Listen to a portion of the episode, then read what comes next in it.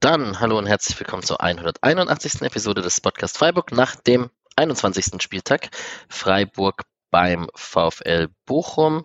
Wir haben Montagabend und wir haben zwei Gäste hier heute da. Das ist einmal der Nick. Herzlich willkommen. Hallöchen. Und dass du noch Energie hast nach deinem Rasenfunk-Auftritt, der sehr zu äh, empfehlen ist, ist erstmal natürlich Respekt. Ähm, ich verspreche dir, dass du hier auf deine Kosten kommen wirst und ein bisschen mehr über Taktik sprechen darfst, als du es im Rasenfunk durftest, zumindest was Freiburg betrifft. Und ähm, wir werden zusammen mit dem lieben Julian, hallo Julian. Hallo Alex. Ähm, auch die letzte Situation des Spiels, ich erinnere an Anti-AJ gegen Schalai und da habt ihr beide ja eine schöne Diskussion bei uns in der WhatsApp-Gruppe gehabt. Auf die freue ich mich sehr. Ich würde sie am liebsten vorziehen, aber wir müssen uns gedulden und haben einen kleinen Cliffhanger auf später. Ist doch auch gut. So. Stille. Ich habe nicht mit der Frage geendet. Das ist natürlich doof. Äh, Nick, wie, wie ist denn mit dem Rasenfunk? Wie war es denn? Das war, also wie gesagt, ich habe schon gesagt, sehr zu empfehlen, aber ähm, hast du noch Energie, über Fußball zu sprechen? Ich habe immer über Energie über Fußball zu sprechen, vor allem mit euch natürlich. Ja, ähm, aber ich fand es sehr schön beim Rasenfunk auch tatsächlich länger über Freiburg zu sprechen. Ich habe die letzten Male, die ich da war, ich, wir hatten einmal hatten wir Dortmund Fokus, das zweite Mal habe ich schon wieder vergessen. Aber da ist Freiburg immer so ein bisschen hinten runtergefallen. Irgendwie habe ich dann am, ich glaube, wir haben am wenigsten dann immer über Freiburg gesprochen. Und es hat mich gefreut, wirklich ausführlich über viele Themen ähm, mal Freiburg als Thema zu haben auch wenn, der, wenn wir jetzt äh, mein Spezialgebiet mit der Taktik da nicht so intensiv besprochen haben, aber es war trotzdem äh, sehr schön, einfach mal äh, den Sportclub so ein bisschen allen näher bringen zu dürfen. Ja, ich denke, äh, Julian, du hast es auch gehört, es war sehr beeindruckend. Es gab viele Fragen, die auch wir, wo wir ins Stottern gekommen wären, ähm, über Finanzen und Vereinspolitik und was hat sich alles so geändert und etc. Ähm, vor allem, wenn man so wie wir auch hier uns ja auch oft mit dem Sportlichen eher beschäftigen. Der liebe Patrick war in Bochum. Grüße gehen raus, auch an Laura und an, ich darf nicht Jane sagen, deswegen tue ich es. Und der liebe Mischa, der ist bald aus dem Urlaub zurück und wir werden sehen, ähm, wann er sich wieder anschließt. Ich denke in der nächsten Aufnahme oder eventuell am Freitag, weil am Freitag ist die Euroleague-Auslosung des Achtelfinales. Und wir überlegen, beziehungsweise wir werden, ich sage jetzt einfach mal, wir machen es, wenn wir es technisch hinbekommen, ähm, unsere zweite Twitch-Aufnahme live äh, aufnehmen und dann mit euch interagieren. Ähm, ich habe mir ein paar Stunden freigenommen und geblockt. Julian ist auf jeden Fall auch am Start. Hm. Und ähm, ich denke, Patrick und Mischa und Nick, du bist auch herzlich eingeladen natürlich, wenn du Bock hast. Ich muss leider arbeiten, aber wir können noch mehr vom legendären Freiburger Losglück in Aktion betrachten. Ja, das ist tatsächlich das nächste Thema, was ich hier auf der Agenda habe, weil ich habe, obwohl Nick natürlich heiß drauf ist, über das Spiel zu sprechen und einzelne Szenen auseinanderzunehmen, habe ich trotzdem noch zwei, drei kleine Freiburg-Themen, die ich mit euch besprechen möchte, bevor wir über Bochum gegen Freiburg sprechen. Und das erste ist, du hast es schon angesprochen, DFB-Pokal-Viertelfinale bei den Bayern, Julian wir sind da ja ein bisschen unterschiedlich in unserer Herangehensweise, wenn sowas passiert, auch wie zum Beispiel nach dem DFB-Pokal-Final, nach der Niederlage. Ähm, deins, ich bin ja dann so wieder so, ja, geil auf die Sensation und scheiß drauf, dann fegen wir halt die Bayern weg, was natürlich nicht ganz realistisch ist. Aber ähm, ich bin ja mehr auf die Sensation geil als auf das, was dann halt wahrscheinlich passiert. Deine Aussage war, manche Dinge können auch scheiße sein. Ähm, erzähl doch mal, wie die Emotion war da bei der DFB-Pokalauslosung. Ja, also ich muss, ich habe es nur nebenbei am Handy verfolgen können. Ich war schon richtig abgefuckt und bin es immer noch. Also das wenn es wenigstens das Heimspiel gewesen wäre, dann kann ich mich reinreden, dass wir da mit einer äh, Bombenstimmung und das Bayern schwer machen und dann triffst du irgendwann sogar und äh, dann kannst du irgendwie die Sensation holen. Kannst du immer irgendwie, ich will das Spiel nicht abschenken oder sowas vorher, aber wortwörtlich noch nie in München äh, gegen die Bayern gewonnen, äh, in sehr, sehr vielen Jahren Bundesliga. Und das ist natürlich das absolute Albtraum los. Ich mag auch dieses, äh, man muss eh jeden schlagen im Pokal nicht, weil das ist einfach eine Lüge. Das stimmt ja einfach nicht. Das sind sehr viele Mannschaften, man muss sehr wenige davon schlagen. Das ist das Schöne am Pokal. Ähm, und ich hätte es sehr schön gefunden, wenn sich Leipzig und Bayern raushauen und Dortmund und äh, Frankfurt oder so. Und äh, wir hätten dann Nürnberg oder Stuttgart genommen und von mir aus Union die anderen. Ähm, und dann, also das war wirklich jetzt das absolut schlechteste Los für mich. Ähm, ist trotzdem nicht so, dass ich mich nicht dann irgendwann, ich werde mich irgendwann reinreden, wenn es soweit ist, den Tag davor, aber das hat jetzt schon einen krassen Dämpfer gegeben für mich. Und erst, also im, vor dem Finale irgendwie die Bayern auswärts kriegen, ist schon bitter. Nick, wenn es Gladbach schafft, schafft es Freiburg auch? das ist ein bisschen äh, die falsche Herangehensweise. Aber äh, ganz ehrlich, äh, der, der Pokal hat seine eigenen Gesetze, Leute. Und äh, Freiburg ist der amtierende Vize, Vize-Pokalsieger und nicht Bayern. Also äh, Bayern muss da was gewinnen und nicht der SC Freiburg. Also komm her oder lass uns rein. Ja. Wenn's komm her wäre, ne? Genau, ähm, spezielle Brisanz ist, dass am Wochenende danach, das Spiel ist ja unter der Woche, ich glaube, es ist noch nicht hundertprozentig terminiert, Dienstag oder Mittwoch, wenn ich richtig liege. Ja. Ähm, dass am Wochenende danach das Spiel Freiburg gegen Bayern im Europaparkstadion in Freiburg ist. Ähm, ja, gerne. Auch da haben wir unterschiedliche Herangehensweisen, das ist in Ordnung. Ähm, naja, könnten sensationelle Wochen für Freiburg werden und dramatische für Julian Nagelsmann in meinem Kopf. Vielleicht wird es auch einfach alles klassisch werden, wie es zu erwarten ist, aber das wäre ja langweilig.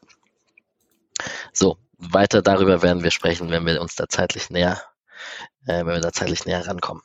Das zweite Thema, was ich habe, und wir können es wirklich kurz fassen, weil ein bisschen, Nick, hast du auch im Rasenfunk darüber gesprochen, ich fand es nur interessant, weil es jetzt eben so war, dass das 50.000. eingetragenste Mitglied für den SC Freiburg offiziell da ähm, eingetragen ist. Und Julian, ich komme nochmal als erstes auf dich zu.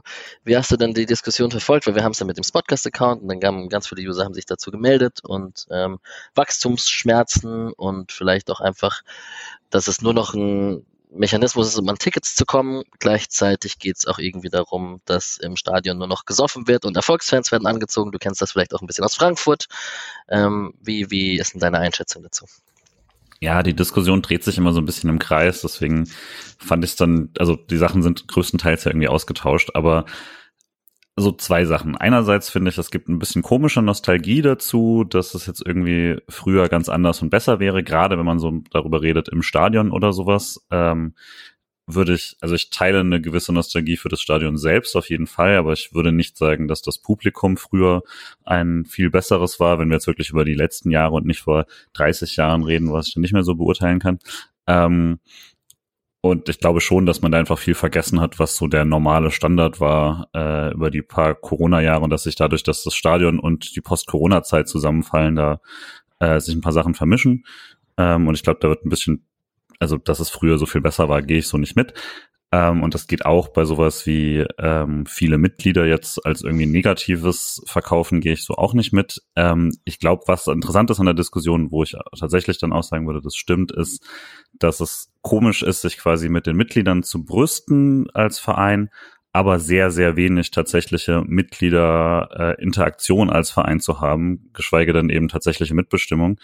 Und ähm, so hat's dann tatsächlich das berühmte Geschmäckle für mich, wenn man das, äh, diesen Meilenstein, diese 50.000, was ja einfach erstmal ein großes Interesse für den SC Freiburg auch bedeutet, dass es früher so einfach nicht gab, als ich äh, aufgewachsen bin und noch vor wenigen Jahren nicht vorstellbar war, was ja was sehr Gutes ist. Das wird dann so ein bisschen, äh, finde ich dann schade, dass es sich halt überhaupt nicht übersetzt in ähm, eine Vereinskultur, die tatsächlich großen Wert darauf legt, mit den Mitgliedern irgendwie ins Gespräch zu kommen. Es gab so ein paar Ansätze im letzten Jahren, aber das hat sich immer wieder verlaufen und ist sehr wenig draus geworden. Am Schluss ist es dann halt einmal im Jahr eine für die meisten Leute nicht zu besuchende Mitgliederversammlung unter der Woche um 18 Uhr abzuhalten, ohne die, die nur vor Ort besucht werden kann. Ähm, Ansonsten, dass es halt größtenteils ein Mechanismus ist, um an Tickets zu kommen, das sollte man halt nicht den Leuten vorwerfen, sondern das ist dann, wenn, ist ja eine Vereinsentscheidung, wie man das äh, regelt. Und ähm, grundsätzlich freue ich mich darüber, dass das äh, Leben als SC-Fan nicht mehr heißt, dass die meisten Leute da die Achseln zucken, sondern dass das eine sehr populäre Geschichte ist.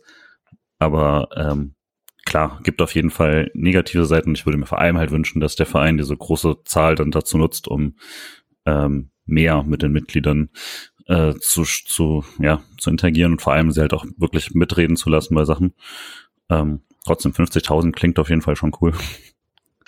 Ich kann ja von meiner Seite mal kurz sagen, ich sehe das auch einfach, ich verstehe auch, dass man sich einfach freut als Verein, wenn man 50.000 Mitglieder hat und dass man sich damit auch ein bisschen, ähm, dass man damit auch ein bisschen wirbt und sich freut, finde ich auch als Verein vollkommen legitim. Ich überlege auch, wann waren denn Fans oft keine Erfolgsfans, also auch Fans, die irgendwann früher zum SC gekommen sind, sind dann halt, als der SC in die zweite Liga aufgestiegen ist oder whatever. Ähm, auch das könnte man als Erfolgsfan herablassend titulieren und das finde ich dann auch ein bisschen manchmal einen falschen Gedanken. Und ähm, ja, also ich freue mich einfach, dass der Ticketandrang so groß ist und es geht mir dann nicht so groß darum, oh, mal schauen, ob die Fans dann beim Abstiegskampf gegen Sandhausen, wenn es regnet, auch ins Stadion kommen, sondern Sandhausen vielleicht ein schlechtes Beispiel, weil es gerade erst letztens so war. Aber ähm, ich, also ich, ich finde die Debatte manchmal ein bisschen überzogen, aber das, was Julian gerade am Ende gesagt hat, mit, dass der Verein da, da für die Mitglieder mehr machen könnte, das ist ja unbestritten dann wahr. Hast du noch was zu ergänzen, Nick? Aus deiner Ich glaube nicht. Ich würde das Einzige, was ich noch dazu vielleicht sagen würde, ist, ähm, seid doch froh. Also seid doch froh, dass es äh, so positiv, dass der Verein so positiv gesehen wird, ähm, dass Leute einfach Bock auf diesen Verein haben. Also klar, natürlich ist es nervig, weil man vielleicht auch mal keine Tickets kriegt, aber sind wir ganz ehrlich, wenn ihr Tickets sucht für irgendwas und findet nichts, tweetet und taggt uns irgendwie, taggt das Podcast-Account. Also bisher haben wir, glaube ich, für alle noch Tickets gefunden.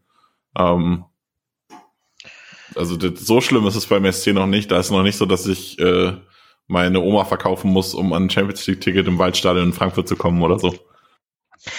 Ja, noch nicht, aber wir werden sehen. Ähm, das ist bestimmt auch ein Thema. Ich habe vorhin in, dem, in unserer WhatsApp-Gruppe geschrieben, wir bewegen uns auf die 200. Folge zu. Vielleicht machen wir da was Größeres. Und egal, auch nach der Saison, SC Freiburg, jetzt europäisch etc., Wachstumsschmerzen, neues ist sicherlich auch mal ein interessantes Thema, vielleicht mit anderen Mitgliedern oder mit, mit Fankulturkreisen etc., wo man mal eine Sonderfolge zu macht. Das ähm, können wir gerne machen. So, dann habe ich noch als einen Punkt, der liebe Herr Christian Streich ist gleichgezogen mit Volker Finke mit den 340 Bundesligaspielen. Nick, du hast in deinem Ticker geschrieben, ähm, dass da nicht die Spiele mit reinzählen, die er verletzt und gesperrt war jetzt, wie auch letzte Woche. Das Beispiel. ist richtig. Er hat eigentlich noch vier Spiele mehr, glaube ich, drei oder vier Spiele mehr, ähm, die er in der Verantwortung steht, wo er da Finke schon überholt hat. Aber bei denen, wo er an der Seitenlinie gecoacht hat, hat der Finke jetzt eingeholt. Okay. Wollte gerade sagen, wir hatten das doch gerade erst, aber ja, okay, das ergibt Sinn für mich. Ja. Ja, deshalb doppelt sich das so, weil das halt diese drei, vier Spiele, die er gefehlt hat, äh, auseinander ist. Ja. ja. Ja, er hat ähm, so ganz auf die nächsten 340 angesprochen, hat er nur noch den Kopf geschüttelt. Mal schauen, wie lang es gehen wird. Gut, ich habe noch die. Man, man, muss dazu ja auch noch, Entschuldigung, man muss dazu ja auch noch sagen, es geht ja auch tatsächlich nur um Bundesliga, nicht um Pflichtspiele. Das heißt, zweite Liga und so, da ist Finke ja auch immer noch deutlich vor ihm. Ja. Korrekt die Debatte, wie gut der SC gegen Top-Teams und gegen schlechtere Teams ab Platz 8 und weiter runter ist, die würde ich auf das Ende der Folge ziehen wollen, wenn wir über Leverkusen sprechen, weil da können wir auch sprechen, wo wir diese verorten und wo wir, wie wir auf das Spiel gegen Leverkusen schauen werden. Und ja, dann würde vorweg, ich, Pflichtsieg, fertig. Okay, jetzt müsst ihr nicht mehr zuhören bis zum Ende offensichtlich, weil Nick es schon verraten hat. Genau, und ich würde jetzt nach dem ganzen langen Gerede auf Bochum kommen wollen und auf das Spiel in Bochum und würde mit einer Sprachnachricht von Patrick, der ja vor Ort war, starten wollen, die ihr jetzt hört. So, einmal nochmal ganz liebe Grüße von tief im Westen, ähm, bevor wir gleich aus Bochum nach Hause fahren in den wunderschönen Breisgau. Wir hatten ein sehr, sehr tolles Wochenende in Bochum von Donnerstag bis Montag. Wir durften bei der lieben Jane übernachten, die Laura und ich. Und ähm, mal unabhängig davon, dass das Ruhrgebiet deutlich schöner ist, als ich dachte, ähm, war der Samstag auch sehr, sehr schön. Es gehen ganz, ganz liebe Grüße raus an den tollen Fanclub von hier, ganz besonders an Mustafa, an Manuel, an Aaron, an Bene und an alle anderen. Ich kann leider nicht alle Namen von euch, aber ihr wisst, dass ihr angesprochen seid. Ihr habt den Samstag zu einem sehr, sehr tollen Stadion-Tag gemacht. Zusammen mit dem SC. Ähm, würde sagen, ein Spiel nach Mischas Geschmack, kontrolliert runtergespielt, nach dem Standard 1 äh, in Führung gegangen und dann souverän wie eine Spitzenmannschaft gewonnen. So geht es dann in Champions League, würde ich sagen. Ähm, und ja, euch viel Spaß bei der Aufnahme. Wir hören uns wieder nächste Woche. Und haltet die Ohren steif. Und dann frage ich den Nick, ob du ihm recht geben würdest, dass er der SC Freiburg im Stile einer Spitzenmannschaft gewonnen hat. Man kann schon so sagen, wobei ich behaupten würde, ein, eine Spitzenmannschaft drückt noch mal ein bisschen mehr, macht noch mal selbst vielleicht noch die ein oder andere andere Chance mehr, die das mehr erzwingt. Ähm, klar, Bochum ist eine gewisse Heimmacht. Man muss dazu sagen, äh, wenn man der Statistik glauben mag, die DFL hat ja die schöne Siegwahrscheinlichkeit. Da war Freiburg Underdog in Bochum. Ähm, da hatte Bochum die höhere Siegchance mit, ich glaube, 36 Prozent und Freiburg lag bei 32 Prozent, der Rest war unentschieden. Ähm, aber äh, Freiburg ist halt schon eigentlich klar die bessere Mannschaft und das hat man über weite Strecken gesehen, aber auch nicht immer. Hast du denn viel Bochum gesehen? Also ich habe nicht viel Bochum gesehen in diesem Jahr. Diese fünf Heimsiege in Folge, seitdem Thomas Letsch übernommen hat, die hast du jetzt schon indirekt angesprochen. Vielleicht kann man Kevin Schlotterbeck erwähnen, vielleicht ist es dahingehend spannender, wie der sich so schlägt. Aber könntest du jetzt die Frage beantworten, was sich unter Letsch großartig geändert hat, seitdem der übernommen hat? Es wird immer vom Thema Mentalität gesprochen. Das würde ich bei Bochum schon so mit reinnehmen. Also ich glaube aber, dass es jetzt nicht so ist, dass die keinen Bock haben, wenn sie auswärts sind. Aber ich glaube, zu Hause man muss es halt sagen, es ist auch so, so, was dem SC häufig vorgeworfen wird, aber der Rasen war übel. Ähm, das Stadion ist laut, die Stimmung ist überragend. Ich meine, man kennt es auch, äh, die Fans sind sehr, sehr nah am, am Rand vom Feld dran. Das, dadurch hat es auch nochmal ein anderes Gefühl. Und dann läuft man vielleicht als Bochumer Spieler doch nochmal einen Schritt mehr, als man es jetzt auswärts tun würde. Und dann ist man doch mal diesen Schritt schneller im Zweikampf. Ähm, aber man kann jetzt, also ich würde nicht behaupten, dass es so einen krassen Unterschied gibt, äh, wie sie zu Hause und auswärts spielen. Was man vielleicht noch dazu erwähnen könnte, ausgenommen von Eintracht Frankfurt, äh, waren es jetzt alles Spiele, wo man sagen kann, okay, es passt auch, so wie sie gespielt haben. Also ähm, die Gegner haben auch einfach dem eigenen Spielstil besser entsprochen. Also man hat gewonnen gegen Union Berlin. Es war ein grottenschlechter Kick. Aber sie haben dadurch gewonnen, dass die Union den Ball überlassen haben. Und was hat Schalke jetzt dieses Wochenende gemacht? Sie haben einfach nur gemauert und haben halt die eigenen Chancen nicht gemacht. Und deshalb ist es dann 0-0 ausgegangen statt 2 1 für Bochum. Dann haben sie gespielt gegen Gladbach. Gladbach ist gegen mauernde Mannschaften einfach konsequent schlecht momentan. Und dann konteranfällig. Dann haben sie gegen die Hertha gespielt und dann haben sie gegen die schlechtesten Hoffenheimer dieser Saison irgendwie, die seit zehn Spielen das schlechteste Team der Saison sind gespielt und das sind die Heimsiege gewesen. Also ja, was soll man dazu sagen? Es war vielleicht doch einfach, waren vielleicht doch einfach zu Hause die einfacheren Gegner als auswärts. Julian, Kevin Schlotterbeck, ähm, freuen wir uns, dass er das spielen darf. Klar, ja, aber ist es ein Inside-Job gewesen bei der Ecke für uns? Nee, würde ich beim Tor nochmal genauer, aber ist natürlich unglücklich gegen den eigenen Verein. Ähm, klar also generell ist es jetzt nicht die, sagen wir, die Qualität der Laie in Bochum ist nicht die Qualität der Laie äh, bei Union damals, was dann für ihn natürlich schon ein bisschen bitter ist. Ähm, und ich meine, hätte vorher schon gedacht, ne, Viererkette ist immer ein bisschen schwierig mit ihm.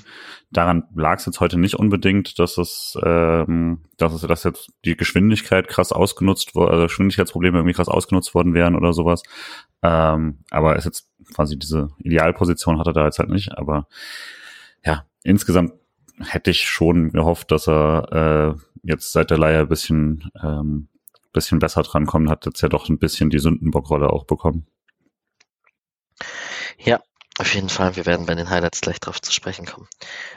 Ja. Entschuldigung, man kann es vielleicht noch dazu sagen, äh, das Geschwindigkeitsthema äh, ist bei Bochum nicht so relevant, weil Bochum sich sehr, sehr, sehr tief hinten reinfallen lässt. Ja. Aus zwei Gründen. Zum einen sind halt alle Innenverteidiger langsam. Also, und auch eigentlich die meisten Außenverteidiger. Also Staphylides ist langsam, Suarez ist langsam, äh, Janko ist schnell und Gamboa ist okay, würde ich behaupten. Ähm, aber der Rest der Defensivleute sind alle langsam und deshalb zieht man sich sehr weit zurück. Außerdem hat man halt vorne dann die Schnellen, die dann auf die lange Strecke die gegnerischen Verteidiger wieder überlaufen können. Das heißt, ja. es ist schon Taktik so, dass die Innenverteidiger jetzt auch nicht das riesen, riesen Speed brauchen. Deswegen, wenn Viererkette, dann in Bochum, aber dazu muss man ja sagen, Schlotterbeck spielt ja eigentlich auch nicht konstant. Der hat seinen Stammplatz ja jetzt auch verloren gehabt, eigentlich. Antwi Ajay braucht Rasen vor sich, um äh, ein gutes Spiel machen zu können. Gut, ich zähle mal kurz die Aufstellung noch auf, der Vollständigkeit halber. Riemann im Tor, wir haben Janko, Ordetz, Kevin Schotterbeck und Suarez hinten drin, Lucia, Stöger, Asano, Zoller, Antwi Ajay und Philipp Hofmann vorne drin. Gibt es irgendeinen Spieler, den ihr eh noch herausheben wollt, abseits von den Highlights, die wir gleich besprechen wollen, oder wo ihr irgendwie Fan seid? Asano ist ein geiler Zocker. Kevin Klar. Stöger hat wieder ein relativ geiles Spiel gemacht. Also da das Thema hatten wir auch im Rasenfunk. Keine Ahnung, ist ja eigentlich ist Stöger ja ein richtig, ein richtig cooler Fußballer, aber er schafft es scheinbar wirklich nur seine Qualitäten in so Underdog-Mannschaften so richtig unter Beweis zu stellen, wenn er halt wirklich da seine langen Bälle feuern kann und einen nach dem anderen äh, die Leute tief schicken kann. Aber das macht er halt überragend und das hat er jetzt auch wieder ja nicht so gemacht, wie er es auch schon. Er hat schon bessere Spiele gehabt, aber ähm, er hat auch wieder gegen Freiburg äh, fünf Torschussvorbereitungen zum Beispiel gesammelt. Also es ist schon, was, was der dafür macht, dass er eigentlich in Mainz hat er nicht funktioniert, aber in allen, allen niedrigeren Teams scheint er zu funktionieren und da funktioniert er auch immer richtig gut. Ähm, ich würde vielleicht noch bei Asano sagen, dass es mir macht es immer Spaß, also gerade bei dem Spiel noch mal mehr, wenn ich das ganz neutral gesehen hätte, dem zuzuschauen. Es äh, fand das cool. Es ist halt aber auch oft dann irgendwie habe ich so ein bisschen das Gefühl, dass es brotlos dann vieles. Äh, aber es, also hatte auch einen wahnsinnigen Radius auf jeden Fall. Ich weiß nicht, ich habe jetzt leider keine Heatmap, aber ich bin sicher, dass die auf dem ganzen Platz auftaucht. Ähm, und sowas gefällt mir immer gut. Der hat wirklich auch damit äh, Bochum so eine Dynamik gegeben, die ich, äh, also die sonst äh, bei den ähm, beim Bochumer Spiel so nicht ganz vorhanden war. Und das hat, hat mir eigentlich gut gefallen dann war es halt so ein paar Mal so, dass ich nicht wusste, okay, ist er jetzt jemand, der ähm, quasi jetzt noch, der jetzt einfach den einen Pass nicht spielen will oder wäre da halt auch kein Pass gewesen und dann da zwingt man halt mal irgendwas, weil das hat er ein paar Mal probiert. Das war dann, war dann meistens eben nicht so super gefährlich, aber wenn was kam, war es halt oft über ihm auch schon im Aufbau und so und das hat mir gut gefallen. Als du gerade Heatmap gesagt hast, musste ich natürlich an die Vincenzo Grifo-Diskussion aus dem Rasenfunk auch denken oder beziehungsweise an Nicks Kommentare über Vincenzo Grifos sehr variables Spiel und sehr positionsfluide, nennen wir es mal so. Ähm, Gibt es einen Anbieter, der Heatmaps pro Spiel? Ja, ne? Sofascore zum Beispiel, die Bundesliga gibt äh, Realformationen raus, also gibt einiges. Gibt's? Äh, schön ist, wenn man sich bei Sofascore die Heatmap von Vincenzo Grifo anschaut. Ähm, also ich würde behaupten, du findest aus, wenn du, wenn du zehn Heatmaps nimmst, oder nehmen wir elf Heatmaps, davon sind fünf links außen, fünf sind zentrale Mittelfeldspieler und einer ist Vincenzo Grifo, du würdest Grifo nicht herauserkennen, da bin ich mir ganz, mhm. ganz sicher. Also auch nicht, auch nicht richtig zuordnen können, glaube ich. Also das ist immer, Grifo hat sehr, sehr spannende Heatmaps teilweise. Also wenn ich, ich schaue sie mir gerade an, könnte auch Christian Günther sein. Der auch in sehr wilden Positionen in diesem Spiel übrigens manchmal rumgerannt ist. Also ähm, da kommen wir gleich drauf zu sprechen.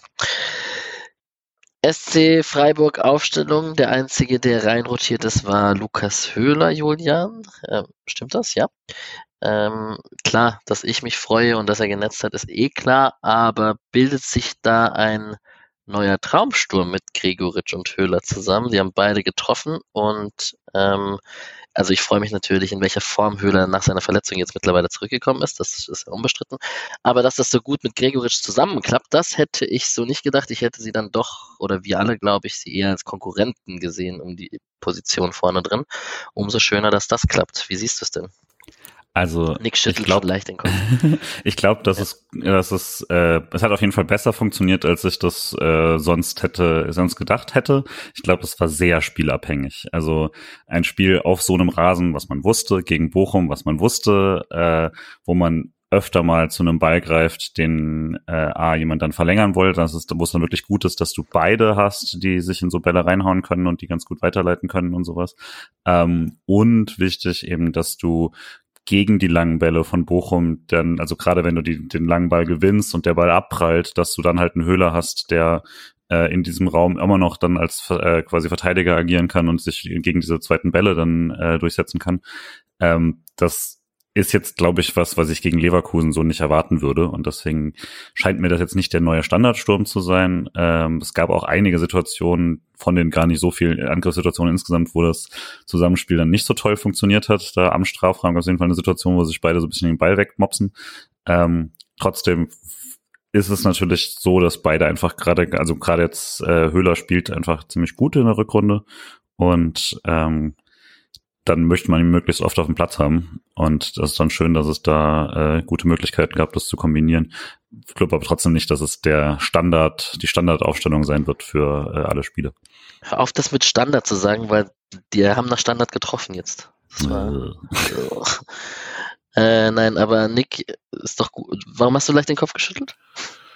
Weil Höhler auch als Position hinter der Spitze schon seit der Vorbereitung in Frage kommt. Genau, also weil der, die haben auch schon zusammen in der Vorbereitung mal zusammen gespielt. Ähm, ich glaube, dass natürlich irgendwie Höhler auch mit Gregoritsch um die Spitze konkurriert, aber in dem Fall, wenn Gregoritsch halt, er hatte ja jetzt auch so ein bisschen seine Downphasen dieser Saison auch zwischendurch gehabt, da hätte ich auch mir auch gut vorstellen können, dass wenn Höhler fit ist, der mal reinkommt, statt Gregoritsch in die Startelf. Aber wenn Gregoritsch gut funktioniert, und das tut er ja momentan jetzt äh, eigentlich wieder relativ gut, dann gibt's ja keinen Grund, ihn rauszunehmen. Und Höhler kann ja alles spielen. Du kannst Höhler auch links oder rechts stellen. Und wenn er halt in der Mitte konkurriert und dann werden die auch miteinander harmonieren. Es ist jetzt halt ähm, spielerisch ist das halt so, dass es ist eigentlich, es ist ein bisschen unfair zu sagen, aber äh, spielerisch ist es halt so das Minimum, was du anbieten kannst quasi im Sturm. Also ein Jong kann mehr mit Ball, ein Scholler kann mehr mit Ball, Trey sowieso, ähm, wenn er, wenn er fit wäre. Also das ist halt, ist, man muss das wollen, die zwei als Doppelsturm zu spielen. Aber man kann das durchaus machen. Und dazu muss man sagen, Höhler hat gerade in der Wintervorbereitung hat ja auch einmal Doppel 8, also Streich hat gesagt Doppel 10. Für mich ist es ein Doppel 8 im 4-3-3, aber wie man es äh, wie man's will, die Aufgabe ist das gleiche. Äh, hat sehr tief gespielt und da hat er auch die eine oder andere Aktion gehabt, wo er auch im Spiel cool war, wo er schöne spielverbindende Elemente hat. Ähm, keine Ahnung, vielleicht wird Lukas Höhler ja doch noch Messi. Also wer who weiß. The, who the fuck ist Luca Waldschmidt? Ja. naja. Okay. Ich freue mich sehr, das ist keine Neuigkeit, aber ähm, wir werden ja die zwei Namen sicherlich noch erwähnen in dieser Folge. Dann gehen wir doch mal in die Highlights. Ich kann die Aufstellung auch hier kurz einmal der Vollständigkeit halber sagen, wenn ich sie finde. Marc Flecken, äh, die Standardverteidigung mit Ginter und Lienhardt, Kübler und Günther.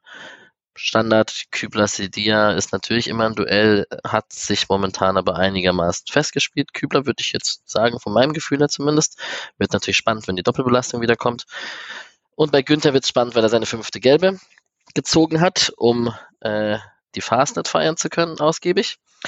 Wir haben äh, Chico Höfler und Eggestein im Mittelfeld und eben Grifo Doan, Höhler und Gregoritsch vorne drin. So hat sich das Ganze aufgestellt. Und dann wollen wir doch direkt in die Highlights rein. Nick, du bist natürlich der Profi, weil du getickert hast. In Mischas Abwesenheit natürlich die erste Frage, wie sich das taktisch am Anfang, wie das aussah und ähm, wie der SC reinkam. Und äh, beide Trainer haben ja in der Pressekonferenz danach gesagt, das war so irgendwie das Spiel, was sie erwartet haben. Würdest du dem recht geben? Auf, ja, ich, willst jetzt nicht beiden Trainern gleichzeitig widersprechen, wahrscheinlich. Ja, also das war schon, im Endeffekt war es das Spiel, wie man es erwartet hat. Ähm, es hat keiner von beiden irgendwie was Besonderes gemacht. Bochum hat so gespielt, wie sie es halt immer tun, und Freiburg hat so gespielt, wie man erwartet, wie Freiburg dagegen spielt. Und am Anfang hat es ein bisschen gedauert, ähm, bis beide sich so richtig eingefunden haben. ähm, weil dann doch der ein oder andere äh, nochmal, ähm, keine Ahnung, ähm, Bochum hat dann hier mal einen Raum ein bisschen enger gezogen, den sie es vielleicht früher nicht gemacht haben, wo sie wussten, Freiburg will das ausnutzen oder so. Deshalb hat es ein bisschen gedauert und deshalb würde ich behaupten, die Anfangsphase, die ersten fünf bis zehn Minuten, war es noch ein relativ ausgeglichenes Duell. Und man hat sich so an, an taktischen Trends da bisher viel rumprobieren gesehen, vor allem. Also Freiburg hat versucht, sich so ein bisschen nach vorne durchzuspielen und da so ein bisschen ausgelotet, wo die Lücken sind, wo, um nochmal auf den Rasenfunkauftritt äh, zurückzukommen, wo Grifo so seine Position in diesem Spiel jetzt gerade findet oder wo er Lücken reißen kann und so. Also die ersten fünf bis zehn Minuten waren mehr so ein Abtasten einfach. Ein, zwei Fernschüsse, Anfi Ajay, ähm, Asano, aber nichts, ähm, was sonderlich äh, gefährlich gewesen ist. Ähm, es gab diesen lustigen Platzfehler, noch sinnbildlich mit Vincenzo Grifo, ähm, weil wir jetzt mehrfach über diesen Platz gesprochen haben. Auch da ist es natürlich ein schönes Element mit Höhler und Gregoritsch mal den langen Hafer spielen zu können und auf zweite Bälle gehen zu können, klar. Elfte Minute, Verletzungsunterbrechung, Lienhardt und Ginter mit einem Kopfballzusammenstoß. Ich, es wird ein bisschen langweilig, darüber zu sprechen, dass man nervös wird, wenn Lienhardt irgendwas am Kopf hat, aber ich erwähne es trotzdem jedes Mal wieder aufs Neue. Julian stimmt mir zu. Ja, ja, es war, also ich habe schon sofort wieder Albträume gehabt. Das war, mhm. es sah halt auch echt blöd aus. Ich war dann froh, dass er, äh, dass es dann scheinbar doch nichts war, aber ich war auch ziemlich schnell wieder auf dem äh, Platz, ne? Also, wenn Nick, ich weiß nicht, wie du das da gesehen hast? Oder? Es war irgendwie eine Minute, anderthalb war pausiert und dann äh, stand Linat ist rausgegangen und stand sofort wieder zum Reinkommen. Mhm. Linat ist für mich, also Leute wissen, ich bin sehr, äh, sehr, sehr großer Linat-Fan. Und so häufig wie Linat Kopfverletzungen hat, das passt sehr, sehr schlecht mit meiner Agenda zusammen, Kopfverletzungen äh, als relevant anzuprangern. Und eigentlich, ich, das ist bei mir mein sehr, sehr schwerer Struggle, weil eigentlich denke ich mir, hat was im Kopf, bitte wechseln, bitte sofort aus. Und im nächsten Moment denke ich mir, aber es ist Lienhardt. Und es ist sehr, sehr schwer. Also natürlich am Ende bin ich immer, immer für Safety. Wenn er raus muss, muss er raus. Ähm, und deshalb bin ich irgendwie, wenn Lienhardt was am Kopf hat, immer sofort Panikmodus und er hat sehr oft was am Kopf und das ist ein Stressfaktor, muss ich schon, muss ich schon zugeben. Voll. Ja. Und also nicht aus irgendeiner falschen Männlichkeit jetzt herausgedacht, weil das ist oft auch das Problem in der Debatte. Wir können auch gleich über Vogt und Hoffenheim und etc. sprechen, der ja von den Ärzten mehr oder weniger rausgenommen wurde, wenn man das, wenn das richtig verbrieft ist. Aber ähm, trotzdem habe ich eine gewisse Art von Respekt Lienhardt gegenüber, wie er trotzdem, also Stehaufmännchen ist und das scheint ihn nicht groß zu beeinflussen in seinem Spiel. Jetzt, ich meine das jetzt nicht als heroischer Gedanke, so wow, ich äh, zeige meine Stärke oder irgend sowas, also falsch an dieser Stelle. Aber dass er so oft wie ihm das passiert ist, ich weiß nicht, ob ich so stabil da einfach jedes Mal wieder in die Duelle reinfliegen würde. Ich glaube, das ist der große Unterschied. Viele würden halt irgendwann einfach zurückziehen und eher sich schützen. Und Lienhardt äh, ist häufig vielleicht auch mal ein bisschen dumm, aber äh, Lienhardt gibt halt einfach immer alles und äh, haut sich halt rein, wenn es notwendig ist. Und das ist, das finde ich schon, äh, schon ehrenwert, so in, in der Richtung. Auch wenn es natürlich, äh, wie gesagt, Gesundheit eigentlich geht immer vor. Voll. Ich weiß nicht, was ihr als nächstes habt. Ich habe die erste große Chance, ist in der 17. Minute, Julian. Ja, also äh, ich glaube tatsächlich, wenn dass man jetzt, äh, wir sind eine halbe Stunde jetzt drin und wir haben noch nicht wirklich was vom Spiel besprochen, was einfach daran liegt, dass es nicht so viel gab. Also dass es dann Sinn ergibt, da viel drum rumzureden. Ähm, ich fand eigentlich tatsächlich äh, ab der Szene jetzt fand ich den SC dann, oder eigentlich schon ein bisschen vorher dann besser, aber das war dann schon die beste Bochumer Szene, äh, wo ähm, quasi wieder so ein zweiter Ball äh, von äh, Asano dann scharf gemacht wird, so ein Schuss, war halt dann auch nicht brutal, aber das Gute ist halt, dass äh, dann äh, das Flecken da auch keine blöden Abpraller oder sowas passieren, gerade auf dem Platz. Ähm, aber genau, das war mehrfach in dem Spiel ja so, dass irgendwie ein Schuss zu parieren ist. Ähm, fand aber eigentlich ansonsten danach äh, Freiburg in den Minuten mal besser als äh, als am Anfang, wo es dann, wo man doch so ein bisschen so wirkt, als ob einem zwar theoretisch klar ist, wie man da äh, ran muss und das ein bisschen mehr lange Ball, bisschen defensiver, bisschen ja, äh, bisschen mehr Bochum auch den Ball geben und äh, nicht selber quasi nur das Spiel machen und so, aber trotzdem hat man ja sehr, sehr viele Passfehler gehabt und so am Anfang und sehr viel versucht, trotzdem noch über den Doppelpass zu lösen und das hat halt platzmäßig auch schon nicht so toll geklappt und so. Ähm, und da hat, kam man dann so langsam rein, aber es war halt trotzdem, sagen wir mal, optisch kein Leckerbissen. Ich dachte in der Phase eigentlich, das müsste doch voll so ein Dorn-Spiel werden oder sowas, weil es halt gerade durch die Pässe nicht so viel funktioniert und so und dass man dann vielleicht einmal außen vorbei äh, jemanden nass machen, vielleicht einen zweiten noch und dann ist da dann ja doch mal Platz, weil Bochum ja dann dadurch, dass Freiburg tatsächlich nicht so hoch angelaufen ist, ja jetzt auch nicht ganz tief hinten drin stand. Das hat aber leider auch nicht so richtig äh, funktioniert, dass man es über Einzelaktionen gelöst hat. Deswegen war es dann so ein bisschen schleppend für mich in der Zeit. Wobei man dazu sagen muss, ähm, ja, es ist an sich eigentlich so ein Dornspiel, aber es ist halt im Matchup dann schon also klar, es ist Bochum, aber Danilo Suarez ist schon ein krasser Zweikämpfer. Also mhm. es ist kein überragender Spieler insgesamt, aber wenn er was kann, ist es dann halt einfach defensiv solide stehen und wenn jemand äh, ihn austribbeln will, halt das Bein dazwischen halten und den Ball rauszuhauen und so. Hat er gut, also, ein paar Mal gut gemacht. Hat äh, vier von fünf Zweikämpfen gewonnen. Und ich glaube, das eine Mal, wo Doan Dromon gekommen ist, stand dahinter halt äh, Kevin, der auch ein echt äh, in, in zwei, abgesehen jetzt von dieser, von der Eckball-Situation, auf die noch kommen, auch ein sehr, sehr defensiv solides Spiel gemacht hat, war halt auch einfach kein Durchkommen dann. War das eine verletzungsbedingte Auswechslung von Bochum in der Halbzeit mit Soares, äh, mit Staphylidis? Äh, er war wohl, also er war ja sowieso verletzt im Vorfeld und war wohl dann äh, zur, pa zur Pause war ihm irgendwie übel oder so. Also, also es war ihm irgendwie nicht wohl, glaube ich. Letsch meinte schon, genau, der war er eh schon krank und hätten es dann okay. probiert und meinte halt, ich meinte, es geht überhaupt nicht und er, äh, ihm ist schlecht sehr und so. War auch sehr erstaunt, als ich das auf der PK gehört habe, weil das habe ich nicht auf dem Platz gesehen, dass, äh, dass er irgendwie körperlich krass beeinträchtigt wäre. Und dieser Asano Fleckenchance ähm, geht ja auch ein Ballgewinn von Soares gegen Duan hm. an der Außenlinie hervor, oder? Genau. Und ähm, relativ tiefer Ballverlust von Doan tatsächlich. Also wenn er das 20 Meter weiter vorne macht, ist kein Problem. So ist es halt, so wird der Ball halt scharf, weil der Ball in der, ich glaube, es war sogar in der, in der eigenen Hälfte von Freiburg, also in der gegnerischen Hälfte. Wobei man dazu sagen muss, er hat den Ball äh, von Lienhardt auch aus einer, es war so ein mhm. mehr oder weniger Befreiungspass zu ihm okay. und er war dann sofort unter Druck. Also es war eine schwierige Situation, aber klar, kann man auch besser machen. Lukas Höhler zieht dann faul an der Außenlinie. Na gut. Die nächste Chance, die ich auf dem Radar habe, ist in der 27. Minute, als äh, Lukas Kübler einen seiner, also sieht man auch immer öfter.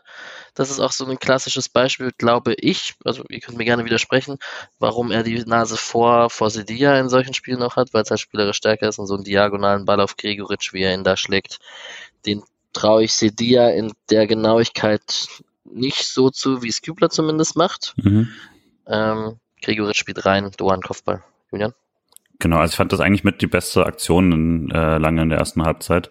Ähm, hat eigentlich auch gezeigt, wie man es perfekt quasi ausnutzen kann, weil Höhler gewinnt eben einmal im Mittelfeld so einen Ball und legt ihn da auf, also im Luftduell legt ihn auf Grifo ab und der spielt halt sofort die Verlagerung rüber auf Kübler, wo dann wirklich 30 Meter niemand ist und äh, fand es dann auch, also diese frühe Hereingabe da auf Gregoritsch kommt sehr gut und der schlägt ihn halt direkt mit dem Fuß aus der Luft weiter in die Mitte. Das war ziemlich cool. Also das, äh, das hat er sehr, sehr schön gespielt und gleichzeitig wäre vielleicht doch ein bisschen besser, wenn Doan derjenige wäre, der ihn reinspielt und äh, Gregoritsch derjenige, der ihn mit dem Kopf in der Mitte irgendwie verwerten kann. Aber äh, also dann war jetzt nicht ganz das Kopfball ungeheuer oder so, hat ihn da auch nicht in die Ecke bekommen oder sowas. Aber als Angriff fand ich das cool und hatte dachte dann, naja, vielleicht kriegt man noch mehr, ein paar mehr der Situationen, aber gab es dann nicht unbedingt.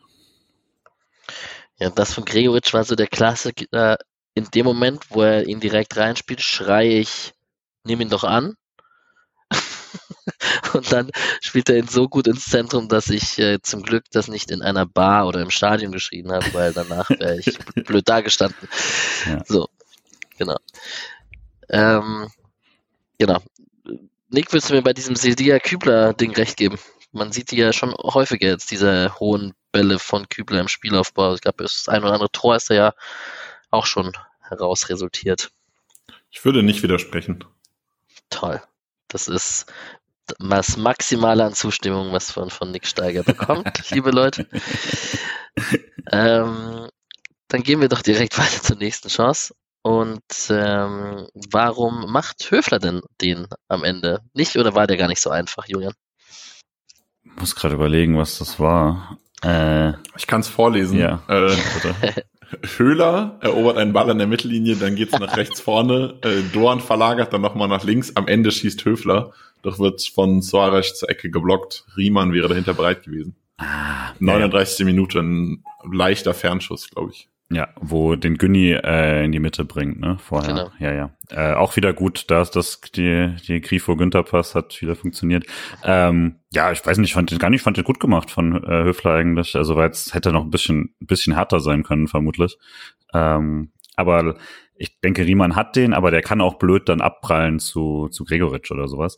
Der sich übrigens sehr beschwert in der Situation, warum er den Pass quasi nicht bekommt, aber das finde ich albern. Also warum sollte Höfler äh, der im 16er Platz hat zu schießen, den Ball nochmal ablegen. Da rastet ja jeder aus. Also das ist genau die Situation, wo man sagt, nicht passen, schießen. Fand ich völlig okay so. Ähm, muss halt noch ein bisschen besser, mit, auch wenn es mit links ist, äh, machen. Ich, ich glaube, der Stürmer steht da und sagt, ich bin der Stürmer. Und hätte aber, wenn er da stehen würde, safe selbst geschossen. 100%. Ich habe ich hab diese Gestik von den beiden so gedeutet, dass Gregoritsch ihn Stürmer äh, die spontan ihn einfach zusammengestaucht hat und gesagt hat, spiel doch rüber und sich dann aber entschuldigt hat dafür, dass er ihn so angeschnauzt hat oder dass er den Ball Ja, ich glaube, er sagt sogar alles gut. ja, genau, genau. Also Gregoritsch ist ja eh eine frohe Natur, auch wenn er eigene Chancen verballert, aber äh, es war, war, ein lustiger Moment zwischen den beiden auf jeden Fall. Ja, wenn man nur eine Möglichkeit hätte zu wissen, äh, quasi, ob, ob das einen Torhunger ausgelöst hat, weil das direkt die Szene vor der, vor, also die zur Ecke führt, ne? Hervorragend. Genau, ich wollte eine Sache noch zu diesem Grifo Günther links außen sagen. Ich habe vorhin einmal erwähnt, dass Günther in wilden Räumen rumgelaufen ist. Das war so eine Szene, der stand da quasi fast als, als Neuner-Position erstmal rum. Also der ist dann halt links überlaufen, dann ist er irgendwie reingezogen vorne. Und ähm, als er zum ersten Mal von Grifo dann angespielt wird, hat er so einen Bogen nach links außen, ist er dann wieder gelaufen. Ich gestikuliere viel, das bringt den Leuten im Podcast nicht so viel, aber das macht nichts. Aber ähm, fand ich interessant, weil Günther dann einfach da diesen Raum vorne besetzt hat und ähm, ja, als Linksverteidiger. Das ist ganz witzig, das ist mir im Spiel gar nicht so krass aufgefallen, aber als ich eben gesagt habe, äh, Grifos Heatmap könnte auch Günnis Heatmap sein, da ist mir dann aufgefallen, dass das nicht nur an Grifo liegt, sondern auch an mhm. Günni, der irgendwie relativ viel vorne im Zentrum unterwegs war, was ungewöhnlich für ihn ist. Normalerweise läuft da ja sehr viel die, die Linie lang. Ja, das ist schon ziemlich nice mit diesem Lienhardt linker Innenverteidiger, Höfler links abkippend oft, dass die quasi denen oft den, die Absicherung geben, sich da vorne austoben zu können. Das ist schon ganz nice.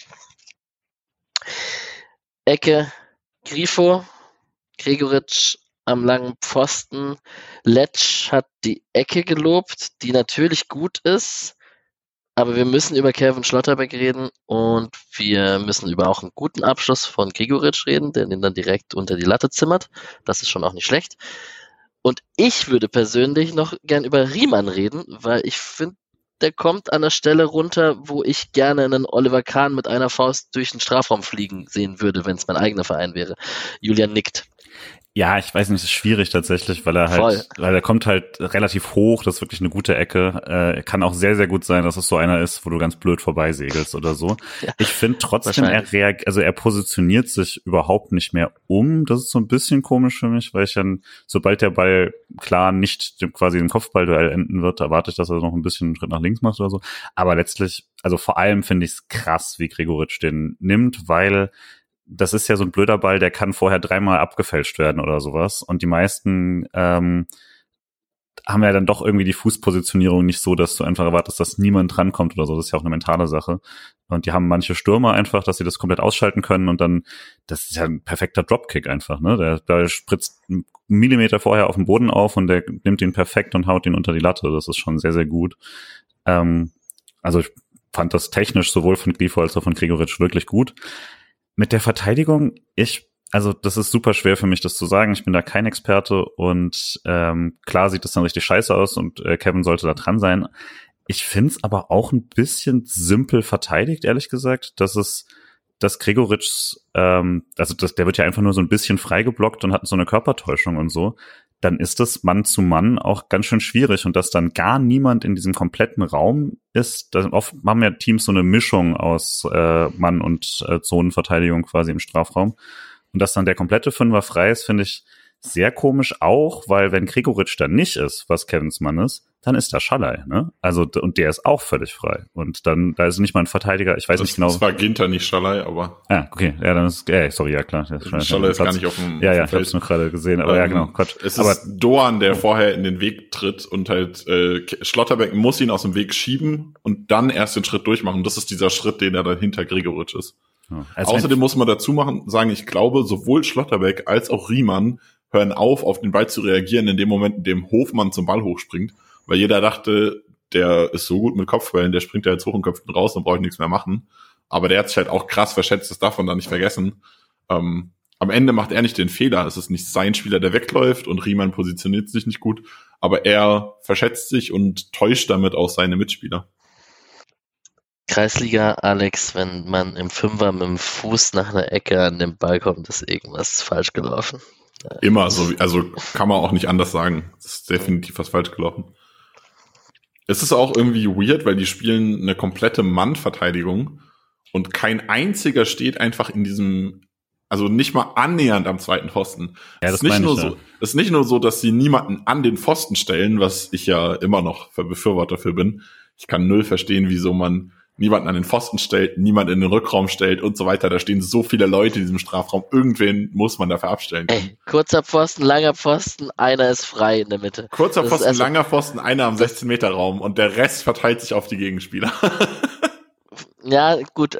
Bei uns ist mittlerweile der äh, am 16 Meter Raum meinst du lang oder was? Also wenn er, wenn er, wenn er, wenn er der einfach den Rückraum abdeckt. Okay. Das, dieser klassische, klassische Freistoß in diesen Halbkreis rein, der dann direkt abgezogen wird. Da habe ich immer, da hätte ich immer einen Spieler stehen. Aber das hat sich ja auch, das war ja früher so und irgendwie in den letzten zwei Jahren hat sich dazu verändert, dass mittlerweile einfach elf Mann im eigenen Fünf-Meter-Raum stehen gefühlt. Müsste man echt mal Flo Bruns fragen, ähm, wie das dann so theoretisch quasi wieder der Stand ist, weil die haben ja wirklich Tagungen und sonst was dazu. Das müsste man ja echt, das, also das ist deutlich weniger öffentlich thematisiert, als viele taktische Besprechungen es mittlerweile sind. Gut. Das Einzige, was ich mit diesen Pfosten-Diskussionen, also das ist halt, dass man abseits stellen kann, wenn er verlängert wird oder so, ne? Also das, das ist halt komplett ausgehebelt, wenn jemand auf der Linie steht, aber gut. Aber warum willst du denn abseits stellen? Also du kannst auch einfach decken. Ja, abseits ist ja immer so. Nach, also Nachschuss oder so. Normalerweise versuche, normalerweise versuche ich ja abseits zu stellen, wenn ich ihn nicht in die Tiefe verteidigen kann, aber ich stehe ja schon an meiner Grundlinie. Ja, ja, ja, ist mir schon bewusst. ja, gut. Naja. Und dann hat Gregoritsch den reingehauen und das war natürlich ein bisschen auch Dosenöffner in so einem Spiel 1 zu führen für den SC ist natürlich cool. Ähm, wir können noch die restlichen Sachen aus der ersten Halbzeit besprechen. Das ist einmal die gelbe Karte für Lienhardt. Ähm, muss er, muss Vincenzo Grifo eine Kiste bezahlen? Ja, wir hatten schon ein bisschen diskutiert, ne? Also ja. Nick hatte schon sehr zu Recht gesagt, dass auch, äh, auch der Ball von Lin halt ursprünglich zu Grifo nicht toll ist und das so ein bisschen dazukommt. Ähm, ist trotzdem ein bisschen doof, dass jetzt zwei gelbe Karten für Lin hat nach einem schlechten Pass von Grifo sind in Folge, ne? Also, äh, oder kurz hintereinander, ich weiß nicht mehr, wann die letzte war, aber auch erst vor zwei Wochen, glaube ich. Ähm, Gegen Augsburg am 18. Spieltag. Ja, ja, ja, okay. Das, also es war ja auch schon auch genau, ziemlich genau das gleiche quasi. Ich fand es trotzdem so ein bisschen unbeholfen von Lienhardt, weil er irgendwie so, also klar, er will ihn nicht durchlassen, aber es, es hat er auch schon irgendwie klüger verpackt als so, weil der hätte kein Schiedsrichter der Welt sein können. Naja, da lasse ich ihn nochmal für durchgehen. So, das, das war schon sehr, sehr deutlich, wie er ihn da drei Meter wegträgt, wo der Ball länger nicht mehr da ist. Äh, deswegen hat er sich vielleicht auch so ein bisschen mitverdient. Yes. Und ist jetzt erst die zweite in der Bundesliga, das heißt keine, keine Gefahr wie bei Günther zum Beispiel, damit wird er wahrscheinlich durchkommen in der Saison. Und dann haben wir am Ende noch einen Freistoß von Stöger, der aufs kurze Eck geschlagen wird.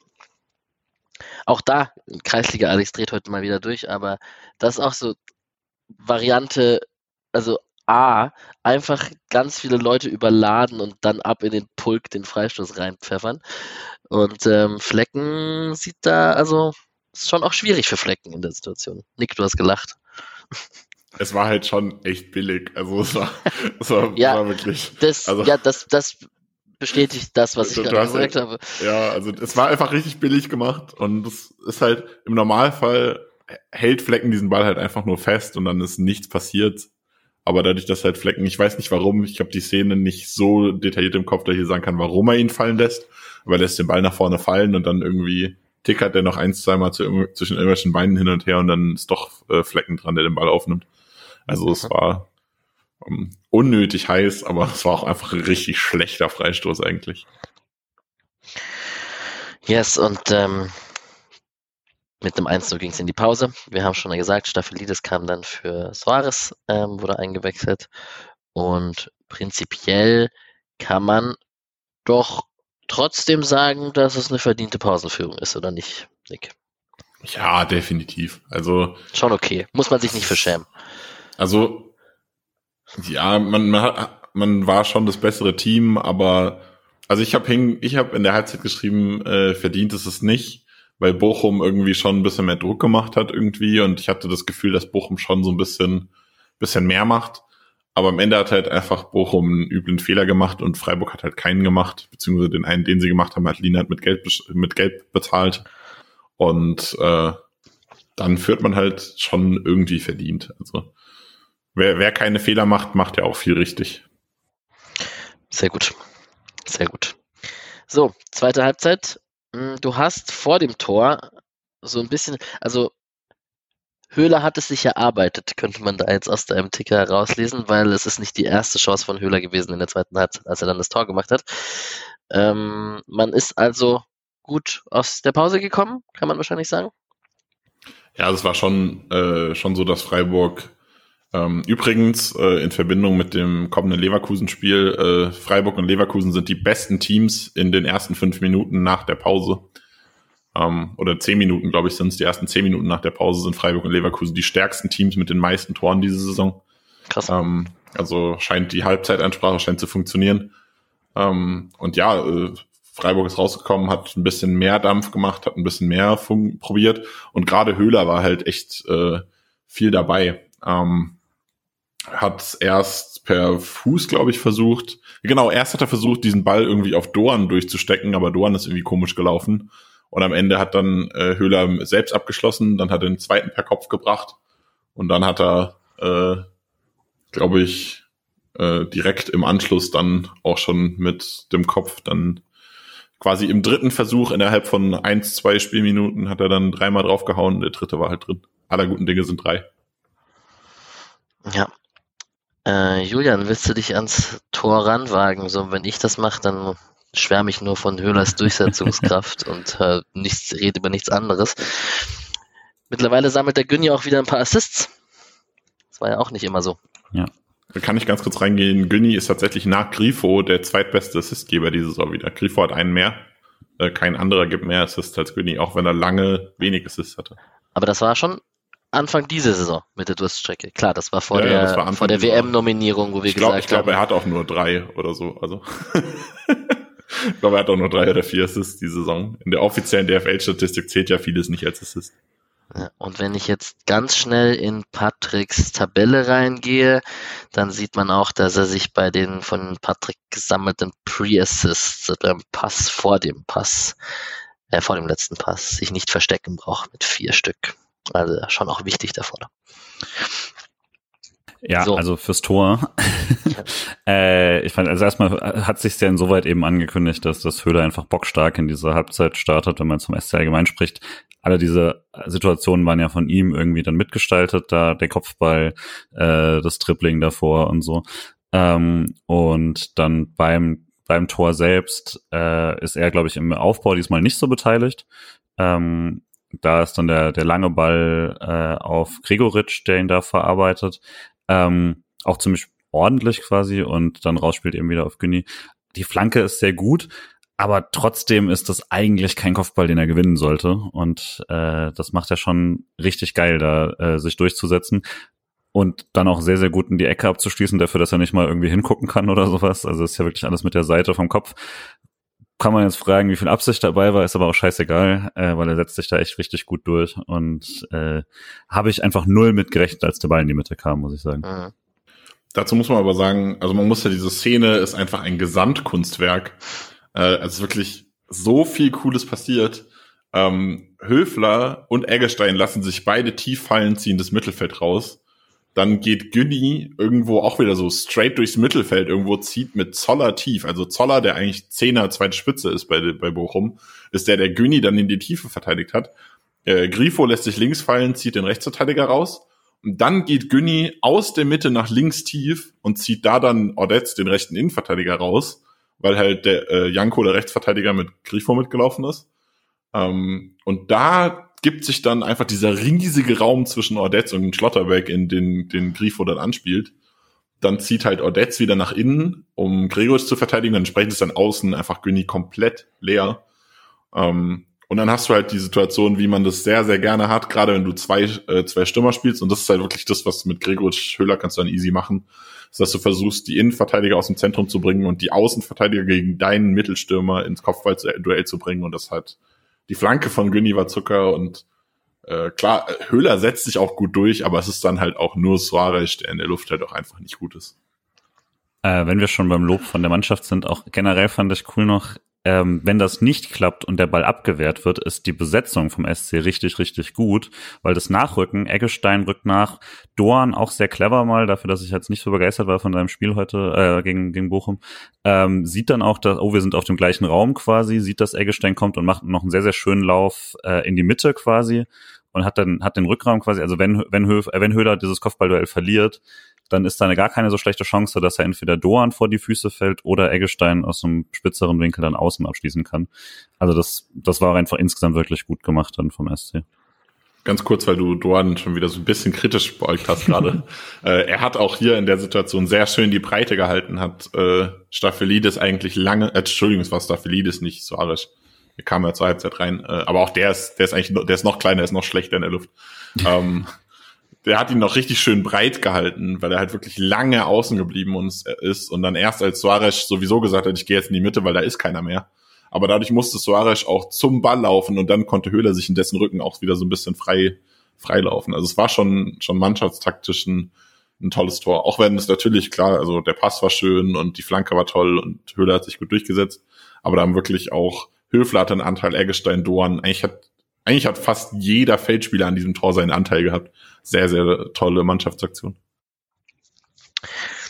Dem gibt es, glaube ich, einfach auch nichts mehr hinzuzufügen. Das habt ihr wunderschön analysiert, ihr zwei.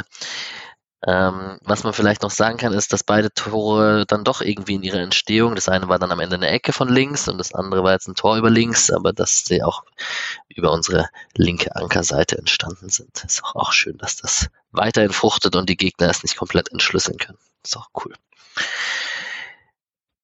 52. Minute habe ich eine Ecke von Bochum, weil dieser Schuss von Staphylides am Ende, also das ist eine flach ausgeführte Variante an den 16er und Staphylides. Genau da, wo ich gerne einen Spieler hinstellen würde.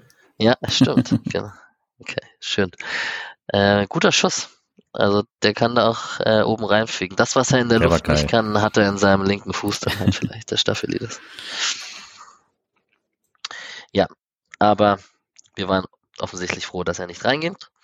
So, und dann haben wir eine mitspielentscheidende Szene des Spiels natürlich, äh, wenn nicht sogar die entscheidende Szene des Spiels, dass äh, Felix Zweier, äh, der zeigte dann die rote Karte gegen Lucia nach einem Zweikampf gegen. Äh, wir haben, haben, vorher noch eine Szene, Entschuldigung. Ja, gerne. gerne. Äh, 58. Minute äh, schickt Asano mit einem tollen Steckpass äh, Hofmann hinter die Kette, Ginter springt rein und blockt mit dem Bein in der Luft diesen Abschluss.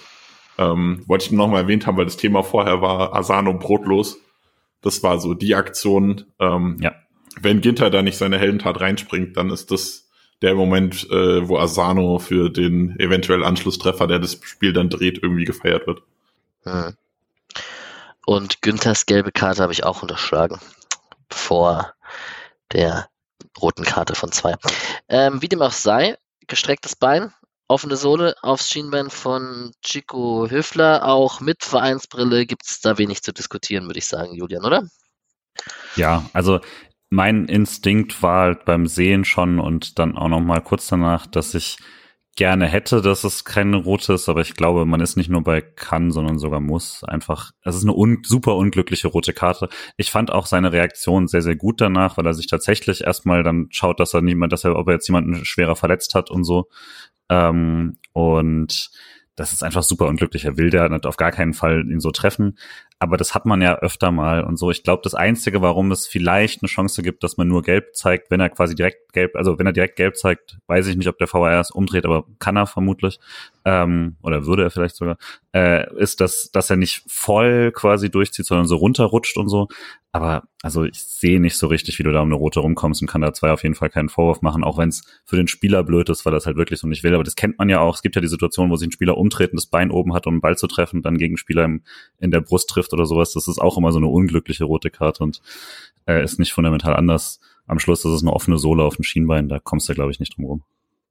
Also man kann schon, man kann schon diskutieren, glaube ich, ob man da rot geben muss, aber ich würde behaupten, man ist so mit 80 zu 20 bei Rot. Also es ja. gibt noch einen Spielraum, wenn du echt äh, sehr, sehr locker deine Linie fährst, dann kann man da freundlich sein äh, und gerade sagen, gerade bei einem Stand von 2-0, lass die Rote vielleicht doch mal stecken irgendwie, aber ähm, weil halt Lucia auch wirklich äh, sofort angezeigt hat, äh, dass er es nicht gesehen hat, dass er äh, sich sofort gekümmert hat.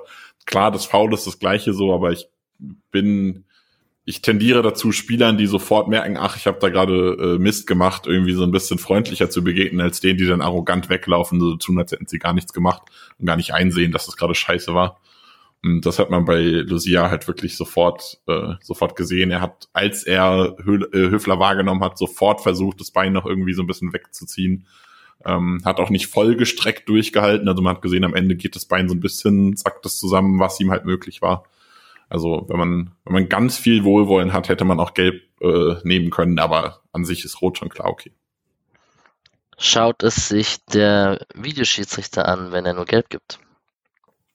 Ja, ich glaube, wie Julian gerade gesagt hat, das kann passieren, äh, aber es könnte auch durchaus sein, wenn der Schiri da sagt, ich sehe gelb, dass der Videoschiedsrichter sagt, der ist okay. Hm. Nach kurzen technischen Problemen sind wir wieder zurück on air. Wahrscheinlich hört man es gar nicht raus, weil wir hervorragend geschnitten haben. Also Julian hervorragend geschnitten hat. Vielen Dank dafür. Klar. Wir haben das, ähm, wir waren bei der roten Karte von Zweier gegen Lucia, haben eigentlich die schon ausgiebig besprochen und sagen auch, dass die korrekt ist, auch wenn Lucia gut reagiert hat und sich auch direkt entschuldigt hat. Ähm, Gregoritsch auch so klassischer Gregoritsch geht hin zum Spieler, tröstet den gegnerischen Spieler auch schon fast und sagt so, hey, ja, sorry, es ist halt rot und gestempelt und etc. Aber ähm, das war für Bochum dann natürlich 2-0 zurückliegen gegen Freiburg und rote Karte in Unterzahl ist natürlich dann ein hartes Programm. Und ab da, ihr könnt mir gerne widersprechen, ich hatte keine Sorge mehr, dass der Erste das in irgendeiner Art und Weise hergibt. Ich habe einmal kurz ans Pokalfinale gedacht, aber das war eigentlich albern. Hm. Ähm, genau. Die nächste Szene, die ich habe, ist, ähm, dass Bochum über rechts du, sich durchsetzt.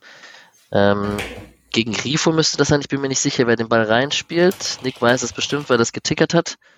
Am Ende ist es auf jeden Fall eine Situation, wo Hofmann sich sehr gut gegen Ginter durchsetzt und Flecken in gewohnter Fleckenmanier. Das ist wirklich eine Qualität, die ihn auszeichnet, dass er einfach oft Körperspannung stehen bleibt und reagiert und auch aus Sachen aus kurzer Distanz sich so breit wie möglich macht, auf den Beinen bleibt und einfach es dem Stürmer so schwer wie möglich macht. Weiß jemand von euch, wer es rechts gegen Grifo war? Es war Jordi Osei Tütü, der rechts reingekommen ist bei der Umstellung auf das 3-4-2, was äh, die dann gespielt haben. Okay. Ähm, ist Rechtsvert eigentlich ein rechter offensiver Spieler, hat aber früher, der war schon mal bei Bochum und hat da Rechtsverteidiger gespielt. Ähm, und ist jetzt eigentlich rechts außen, aber spielt halt, ist eigentlich, eigentlich ist Wingback so seine perfekte Position. Okay. Ähm, Günther steht da so in einem Raum, wo er, wenn der Spieler das 1 zu 1 gegen Grifo gewinnt, dann kann er ihn unterstützen und ihn absichern. So fand ich es aber wild, dass die Hereingabe von rechts, sie fliegt quasi so ein bisschen an ihm vorbei und er könnte quasi auch der Spieler sein, der sich da dagegen, also in den Weg stellt und die Hereingabe ähm, abblockt oder so. Aber das wird vielleicht ja aber auf hohem Niveau in der Situation. Flecken macht's sehr gut. So, und dann, ich weiß gar nicht, was ihr noch großen, also in der Zusammenfassung auf Sportstudio ist die nächste Szene tatsächlich die allerletzte mit Weißhaupt auf Jean und dem Lattenknaller. Ähm, Nick, hast du noch von der 70. bis zum 90. irgendwas, was du ganz besonders erwähnenswert findest? Kevin Mach doch erstmal Julian, der was erzählen will. Ja. Das habe ich gesehen. Sorry.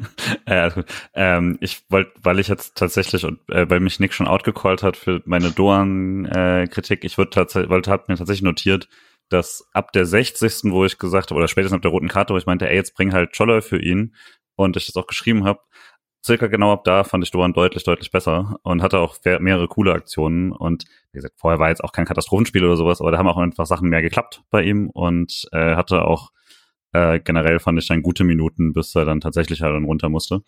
Ähm, und da, also weil man ja dann immer gerne sagt, ja, äh, der Wechsel zu spät ist ja so der klassische, die klassische äh, Fanbeschwerde in dem Fall äh, wäre mein Wechsel zu früh gewesen. Ähm, hatte dann nochmal diesen äh, Schuss, wo er dann knapp daneben schießt und so, hatte äh, ein paar gute Situationen, wo er eingesetzt hat vorne.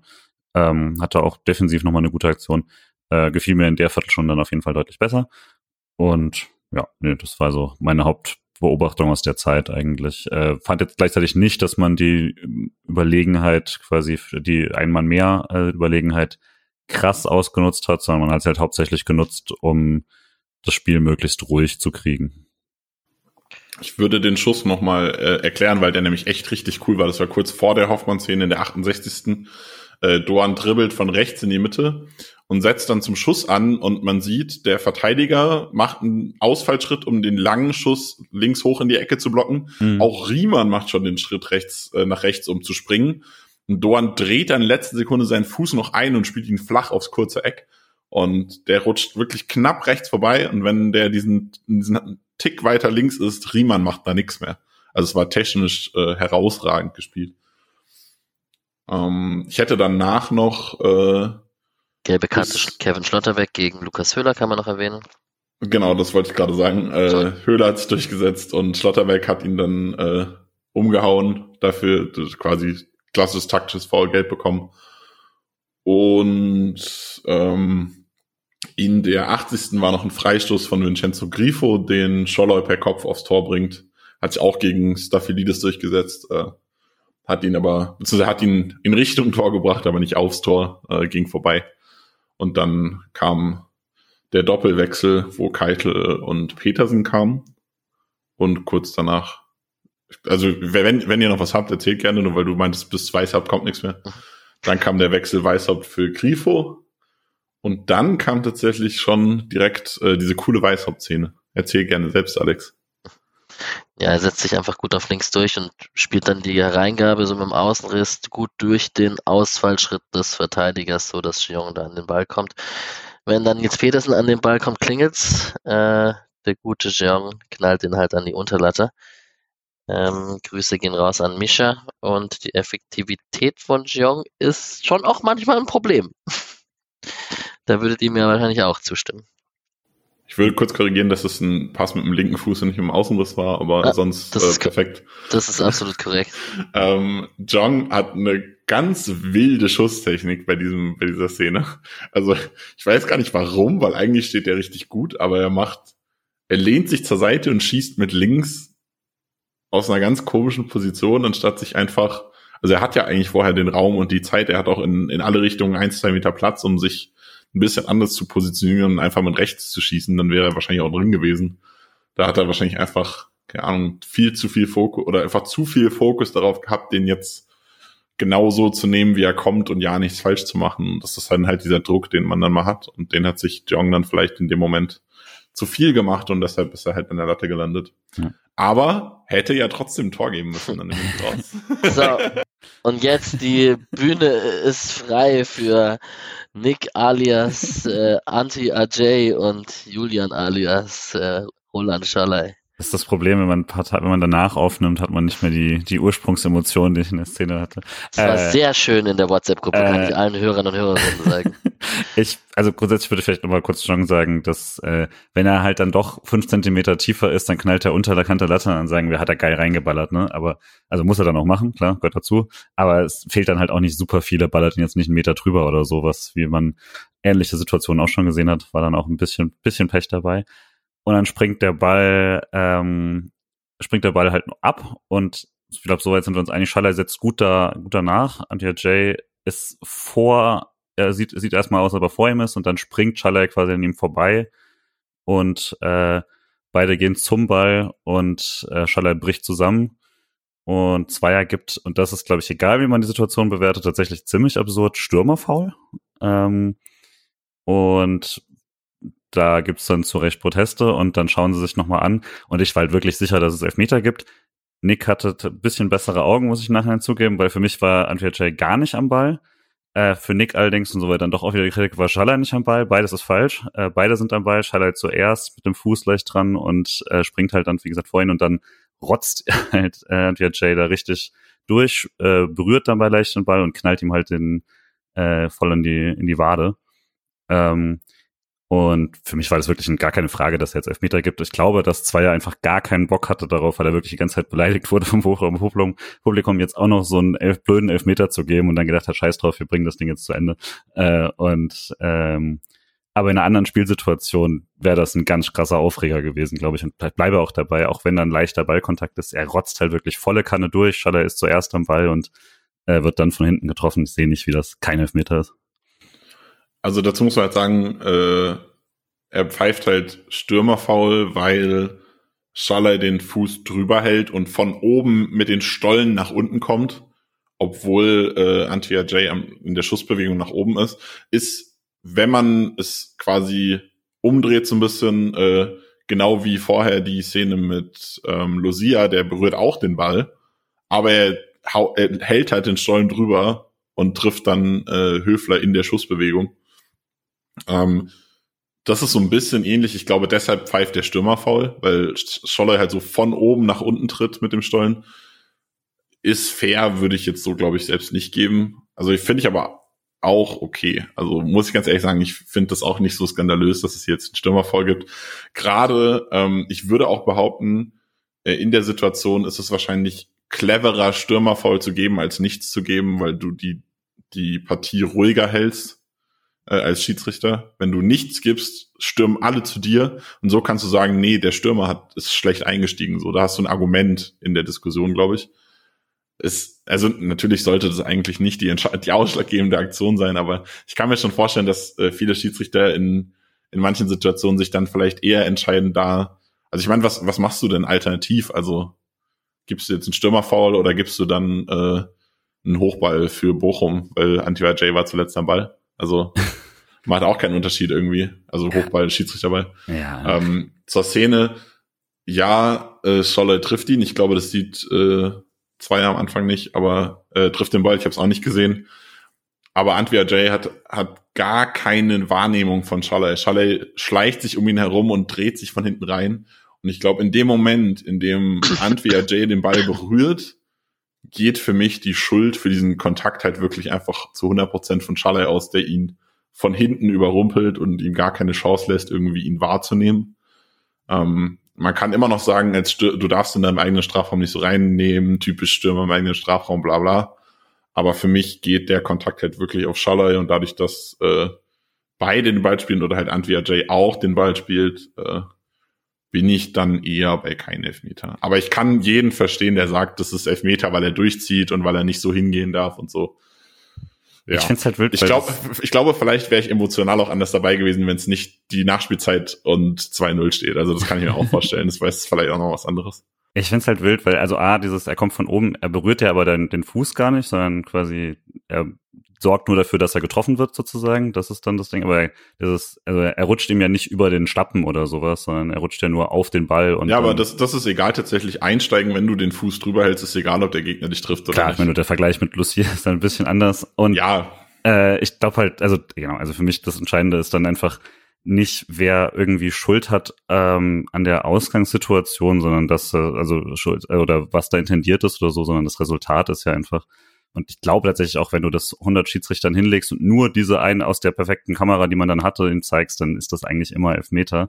Ähm, ich fand tatsächlich vom VAR das nicht gut, weil die haben ihm irgendwie ganz wild die Kameraperspektiven durchgewechselt. Mhm. Und hätte ich das nur gesehen, was sie da Zweier gezeigt haben, weiß ich gar nicht, ob ich es so sehr anders gemacht hätte, weil das war echt komisch. Da haben sie ihm erst die Totale irgendwie gegeben, dann halb in Slow Motion, einmal Realgeschwindigkeit, was du ja eigentlich sollst und so.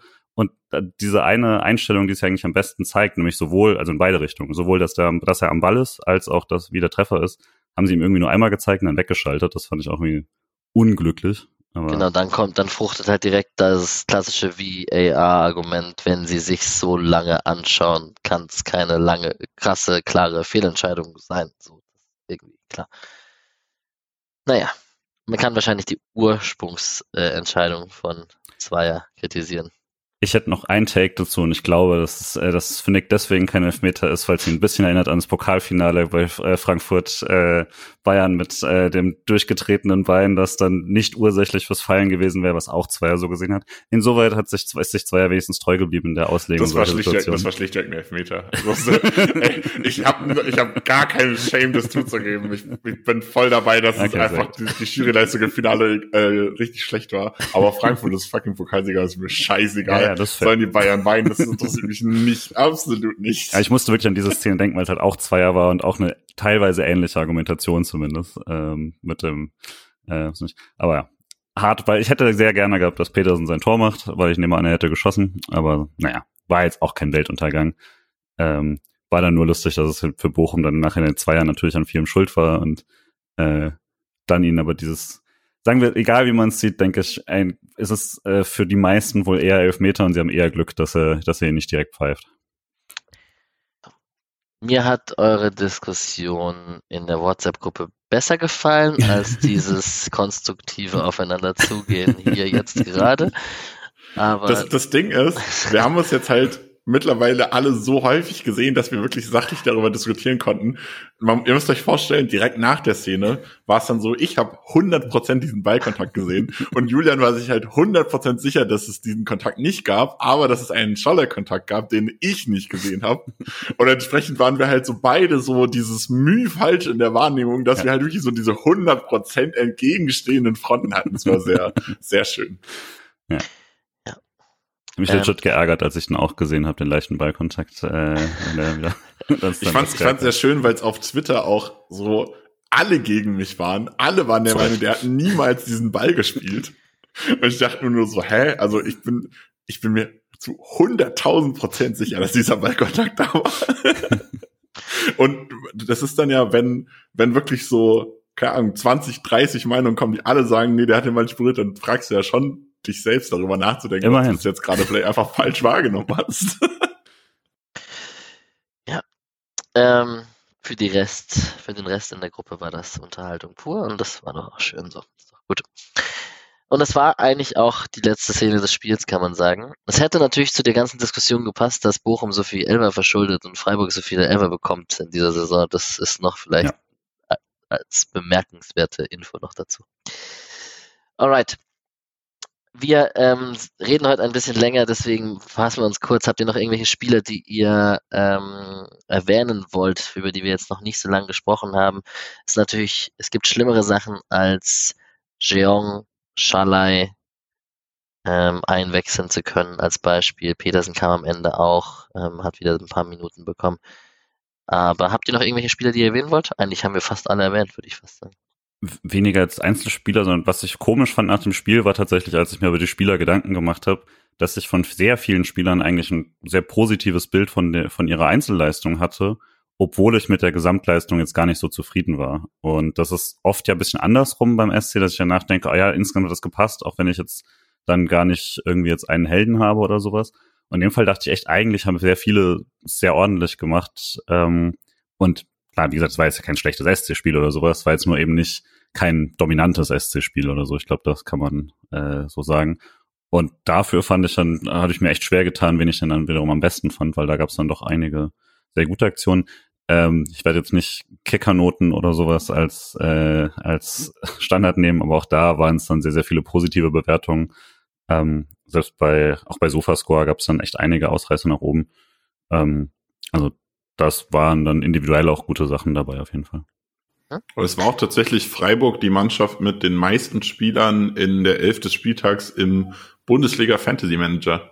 Hm. Also Flecken war drin, Grigoritsch war drin, ich glaube Grifo? Grifo war drin.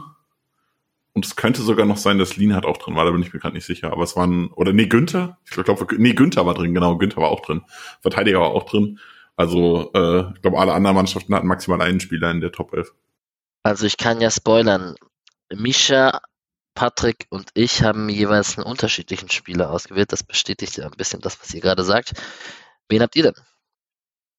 Für mich ist es Grifo. Ähm, ich glaube, der auch nochmal anders ist als die anderen Tipps da, aber ich fand eben wirklich in, in vielen Sachen gut und dann in entscheidenden Situationen wie üblich hervorragend. Und äh, ich nehme ihn eigentlich zu selten, weil ich schon so abgestumpft bin dagegen. Ja, das ist genau meine Begründung und bei mir steht er auch. Ich habe überlegt, äh, ob ich jetzt knallhart sage Kevin Schlotterbeck, aber doch eigentlich auch Grifo. Oh. Fuck, der hätte von mir kommen können. Jetzt bin ich sauer. Ja, nicht schlecht. Ähm, also ich bin auch bei Grifo. Äh, hat einfach krass viel Impact gehabt, auch wenn er äh, im Output jetzt neben der Vorlage nicht so krass, also gerade die, die Vorbereitung sonst, aber er war halt sehr viel am Spielaufbau beteiligt, war sehr viel unterwegs, hat sehr viel eingeleitet und das war wieder ein sehr gutes Grifo-Spiel und wenn alle anderen gut spielen und Grifo sehr gut, dann ist es halt Grifo. Ich finde es auch schön, dass der also auch 90 Minuten, jetzt waren es irgendwie 87, 88, 89 oder so, aber es gab ja auch Grifo-Zeiten, wo er zur 60. runtergegangen ist. Und das ist auch ganz nice, dass er da auch in Schlussphasen eines Spiels dem Spiel seinen Stempel aufdrücken kann. Aber ähm, ganz kurz, bevor wir noch die anderen Namen hören, ja. äh, wollte ich noch loben, ich hoffe, ich nehme niemandem was vorweg, äh, Philipp Lienhardt. Ich habe eben schon mal ganz kurz den Namen gesagt. Äh, sehr, sehr abgeklärt, einfach defensiv alles aus dem Weg geräumt, was in seine Richtung kam. Ich glaube, er hat irgendwie zehn elf Defensivaktionen hat er gehabt. Ähm, dazu positive Zweikampfquote, gute, äh, gute Quote mit dem Ball. Fünf von zehn lange Bälle an den Mann gebracht. Also es war einfach rundum äh, sehr, also für sehr gut war es nicht gut genug, aber es war einfach sehr solide. Man kann, er hat nichts falsch gemacht in diesem ganzen Spiel. Und als Innenverteidiger ist das eigentlich auch dann sehr gut. Mr. Zuverlässig war damals das Wort dafür. Pavel Grimmasch und Manuel Gulde Zeiten. Das habe ich so häufig von Lothar Matthäus gehört. Ja. Wir haben äh, Lukas Höhler von Patrick und wir haben Marc Flecken von Micha tatsächlich, dem man natürlich auch nicht viel vorwerfen kann in dem Spiel und auch wie Grifo in den entscheidenden Situationen war er auch da. Kann, also bei, bei, Flecken ist das Ding, bei Flecken ist das Ding, kann man voll nehmen, aber er hat halt auch, er hat diese eine richtig gute Parade gegen Hofmann halt nach der Flanke von Ossetitü. Aber sonst hat er jetzt nicht unbedingt so diese krasse Aktion gehabt, wo ich jetzt sage, okay, dafür zeichne ich einen Torwart aus, der gegen Bochum die Null gehalten hat. Alright. Ich glaube, wir haben es vom Spiel. Es sei denn, ihr habt noch was. Wir können einmal kurz auf die Bundesliga tippen, äh, blicken, nicht tippen. Und ähm, es macht schon sehr viel Fun. Das gab sich, ging jetzt ein bisschen rum, irgendwie seit den 70ern gab es sowas nicht, dass drei Mannschaften punktgleich an der Tabellenspitze etc. zu so einem Stadium in der Saison, drei Mannschaften mit 43 Punkten, Freiburg dahinter mit 40. Es ist schon sehr lustig und es macht schon sehr viel Spaß. Also man kennt das ja nicht als Bundesliga-Fan in den letzten Jahren. Und ähm, was macht das mit euch und dass Freiburg da oben mitmischt, Julian? muss sagen, dieser Meisterschaftskampf echt wenig, abgesehen davon, dass wir da sind. Und das ist tatsächlich, also äh, gar nicht hat's irgendwie auf blöd gemacht, sondern tatsächlich äh, ist mir das gar nicht aufgefallen. Auch als du dieses Bild der Tabelle gepostet hast, habe ich ausschließlich gesehen, krass Freiburg Vierter mit 40 Punkten. Ähm, und dann vielleicht noch, oh, wir haben plus drei Tordifferenzen, alle anderen sind mindestens mhm. zweistellig. Aber äh, gut, das liegt halt an den zwei Spielen.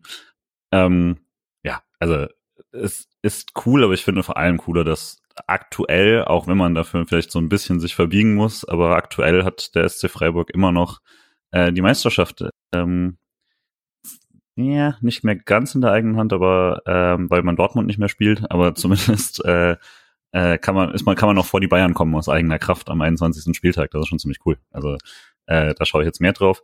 Ich, Mit einem 40 zu 0 zieht man an den Bayern vorbei. 20 zu 0, weil du machst ihnen ja Minustore. Wenn du das, wenn du die 40 Tore gegen die Bayern schießt, ja. ja. ähm, und dann, genau, also das, deswegen, ich gucke dann mehr auf, auf die Position. Ähm, ich würde sagen, dass Bayern vermutlich trotzdem klarer, klarer Meisterschaftsfavorit ist. Trotz äh, Punktgleichheit sieht man dann auch an der Tordifferenz und so. Aber klar, lass die mal irgendwie in eine richtig blöde Krise kommen und dann guck mal, was passiert oder so für die Bundesliga sicherlich gut, dass man nach all den Jahren mal wieder so eine Spur von Spannung hat Mitte der Saison. Solange nicht Union Meister wird. ich find's cool. Also, also zum ersten muss ich nur mal eben einwerfen, hat schon eigentlich, ich, aus hier, wir haben 40 Punkte und heute hat noch niemand Klassenerhalt gesagt. Oh ja. Ist fix, muss man, muss man äh, dazu sagen. Ähm, aber ich finde sehr, sehr cool, dass halt auch diese, dieser Cut nach dem sechsten Platz ist. Also man hat äh, ja. 38 bis 43 Punkte sind die ersten sechs Plätze und dann 30 Punkte Wolfsburg ist das nächste. Das heißt, man es ist nicht gesichert, aber man hat schon sehr, sehr gute Chancen, nächste Saison wieder international zu spielen. Und sogar unabhängig halt vom DFB-Pokalergebnis, ob da der siebte noch, noch mal auch international darf oder nicht.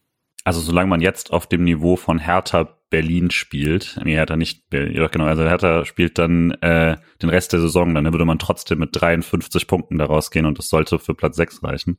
Ähm, so das ist das Level, was man, also man müsste schon katastrophal versauen, damit das überhaupt nicht hinkommt, ne? Das äh, noch 13 Spiele und schon 40 Punkte, das ist schon krass. Ja. Ähm, Schalke Union 0 zu 0. Nick, du hast gesagt, das war das beste Spiel, was du je gesehen hast. Ironisch. Ich Nein. weigere mich, darüber zu reden. Okay. Ich habe hab am Rasenfunk, wir haben eine Viertelstunde über dieses Spiel geredet, glaube ich. Oh. Es, waren, es waren mindestens 20 Minuten zu viel, weil. Sehr gut. Ja, und ansonsten natürlich, äh, wir haben jetzt gerade schon über die Top-Mannschaften gesprochen, aber klar muss man erwähnen, dass Bayern da gegen Gladbach 3 zu 2 verloren hat.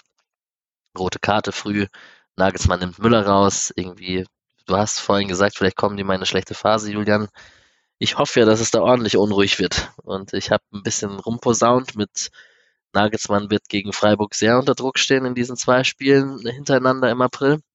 Aber ich fände es schon sehr lustig, wenn da ordentlich Druck auf dem Kessel ist bei diesen, in dieser Woche. Bei Bayern vergisst man halt alles super schnell, aber die haben halt gerade erst äh, äh, Paris geschlagen und das verdient und vielleicht sogar zu niedrig. Ne? Und äh, also man kann zu Recht über Paris sagen, dass das keine tolle Mannschaft ist in vielen Sachen, aber äh, die schlagen muss halt auch erstmal auswärts. Und äh, ja, also an, an, an Fähigkeit fehlt es ihnen dann leider nicht. Mal gucken, wie sie es zusammenkriegen.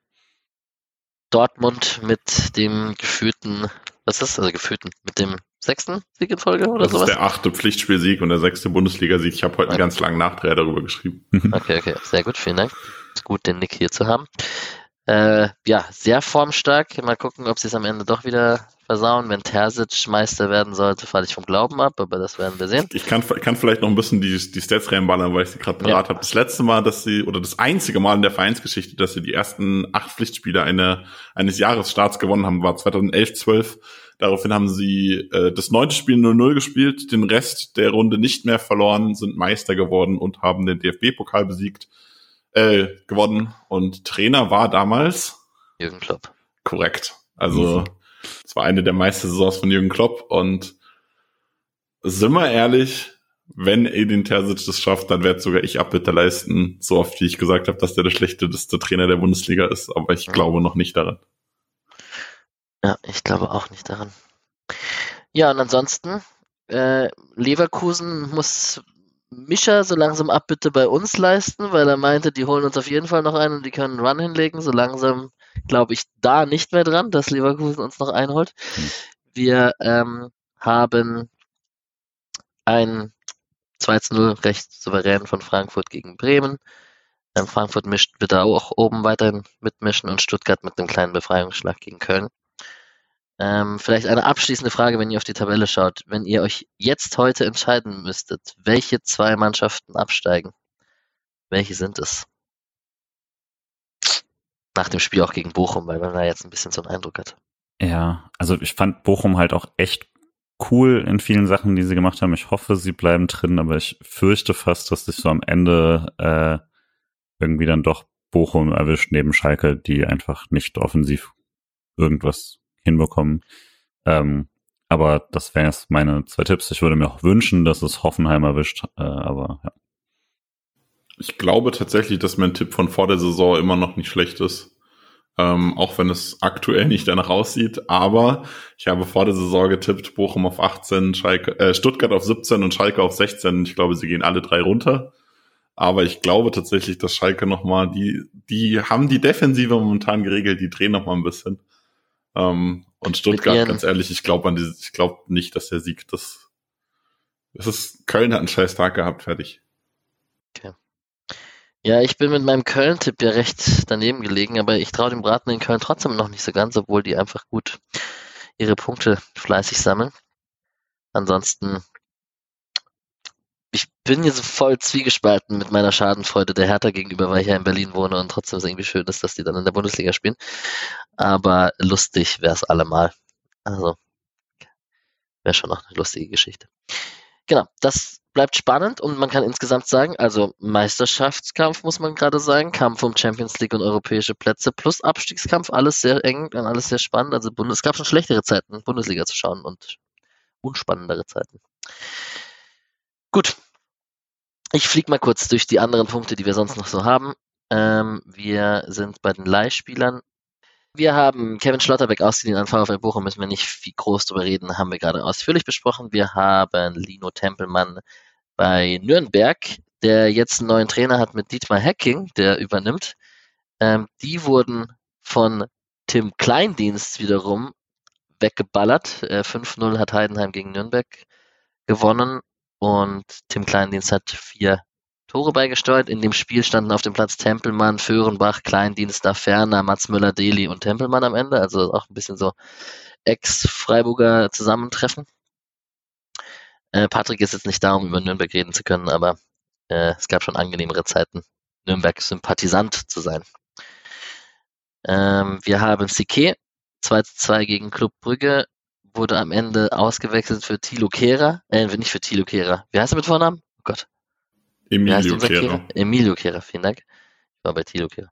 Und ähm, CK Assist zum 2 zu 2, war das die, ist das richtig? Ja. Gut, ich habe es nicht mehr nachgeschaut, ich hatte es nur noch im Hinterkopf wegen unserer Kommunikation. Wir haben Burkhardt, der 1 zu 1 gegen Sion mit Winterthur gespielt hat. Das war das Duell 10. gegen 9. und Winterthur, also Burkhardts Mannschaft, hat in der 85. Minute den Ausgleich kassiert, also recht bitter in so einem Duell ganz am Ende das, den Ausgleich zu kassieren, nachdem man lange 1-0 geführt hat. Und wir haben Kevin Schade, der den, äh, da hat Brentford gegen Crystal Palace in der 96. Minute den Ausgleich erzielt. Er hat eine knappe halbe Stunde, ein bisschen weniger bekommen und hat vier von vier Pässe sind angekommen von ihm. Das ist doch auch mal nett, nachdem wir immer äh, uns über ihn lustig gemacht haben, dass seine Pässe nicht ankommen und äh, seine ja, aber, ey, ey, ey, aber er traut sich halt auch nur vier Pässe er in einer halben Stunde. halbe Stunde gespielt ja. und hat vier Pässe an den Mann gebracht. Ich bitte dich. Ja, also ah. Pässe versucht, das ist vielleicht schon das Problem. Lass also. mich, lass mich das doch jetzt positiv ihm auslegen, meine Güte. nee, also ich bin immer dabei, Leuten positiv das auszulegen, wenn sie gute Passquoten haben. Aber wenn du vier Pässe in einer halben Stunde gespielt hast, dann warst du einfach scheiße, egal wie gut diese Pässe angekommen sind. Kann, ja. Du kannst doch einfach je, mit jedem Ball in den Gegner rennen und nur zwei Sicherheitspässe spielen. Hast du zwei von zwei, aber 100 Prozent, dann hast du auch nichts gewonnen. Weißt du, was wir nach dieser Aufnahme machen? Wir suchen uns das Spiel raus und ich möchte alle vier Pässe einmal sehen, was es für Pässe waren. Wenn es qualitativ gute Pässe waren, dann möchte ich, dass du Abbitte leistest. Das mache ich nachher noch. Also kannst du dich auf, können immer vier Bilder bei Twitter hochladen, wenn dann hast du die vier Pässe. Ah, Immerhin hatte er zwölf Ballaktionen in 27 Minuten. Ja, sehr gut. So, die anderen Mannschaften. Die Frauen, nachdem sie ja vorletzte Woche, es war kein Spiel jetzt am Wochenende, 3 zu 1 gegen Meppen gewonnen haben, haben morgen ein Freundschaftsspiel in Offenburg und dann ist nächste Woche am Dienstag äh, der DFB-Pokal bei Karl Zeiss Jena, das Viertelfinale des DFB-Pokals. Also auch da Viertelfinale wie die Herren. Ist auf jeden Fall spannend und in der Bundesliga spielt man ja auch noch eine gute Rolle. Also das macht auf jeden Fall Fun. Julian, gibt es da irgendwas hinzuzufügen gegen den News? Äh, nee, außer dass äh, Janni Minge eventuell morgen ihr erstes Länderspiel macht, ihr offizielles, weil es morgen geht's gegen Schweden. Und das äh, wäre eigentlich eine gute Gelegenheit, gerade weil Sidney Lohmann auch nicht spielen kann und das äh, also nochmal mehr Platz im Mittelfeld gäbe. Ist das ein Pflichtspiel oder was? Nee, das Freundschaftsspiel gegen. Aber sie hat doch im letzten Freundschaftsspiel gespielt. Hat sie? Es gab ein Foto auf der DFB-Website, wo sie im Einsatz war. Genau, also ich glaube, das war kein, das war ein, glaube ich, so ein, weißt du, ein Scrimmage mehr als ein Spiel oder so, habe ich mir sagen, habe ich, hab ich gelesen. Also okay. kein, kein quasi auf der Webseite als offizielles Spiel gesehen oder sowas, sondern mehr wie im, im Trainingslager oder so. Aber ich schaue noch gerne nochmal nach. Na dann. Aber sie hatte schon mal einen Einsatz, aber ja, sie hat das Nationaltrikot vielleicht, vielleicht bekommt sie dann auch jetzt den offiziellen Einsatz. Ja, hast recht. Das wusste ich tatsächlich nicht. Also ich bin davon ausgegangen, das ist einfach ein normales Spiel und es ist einfach nur, wie es halt so ist, dass keine Sau darüber berichtet, weil ja, schade. Liegt nahe. Wir haben, wir berichten ja dafür darüber und es gibt bestimmt doch das ein oder andere Interview, dann die Sonderfolge am Ende. Wir haben die zweite Mannschaft, die 2 zu 0 gegen Duisburg gewonnen hat. Das habe ich tatsächlich über weite Strecken des Spiels geschaut. Man ist ja Zweiter, du hast auch davon gesprochen im Rasenfunk, Nick, dass man mit Abstand die beste Zweitvertretung ist. Ähm, genau, und bevor ich dir das Wort übergebe, kann man natürlich über Wettbewerbsverzerrung mit Johnny Schmid und zwei Toren in der dritten Liga bla bla bla bla bla sprechen. Und Julian zeigt mir schon den Vogel. Ja, also albern. Man hat, hat, hat dieses Jahr, also diese Saison kein, kein Profifußball gespielt. Und das ist jetzt die Wettbewerbsverzerrung. Also hatten wir auf jeden Fall krassere Fälle, als wir Nils Petersen eingesetzt haben oder so in der dritten Liga, sehe ich einen Punkt. Aber also ich bitte dich.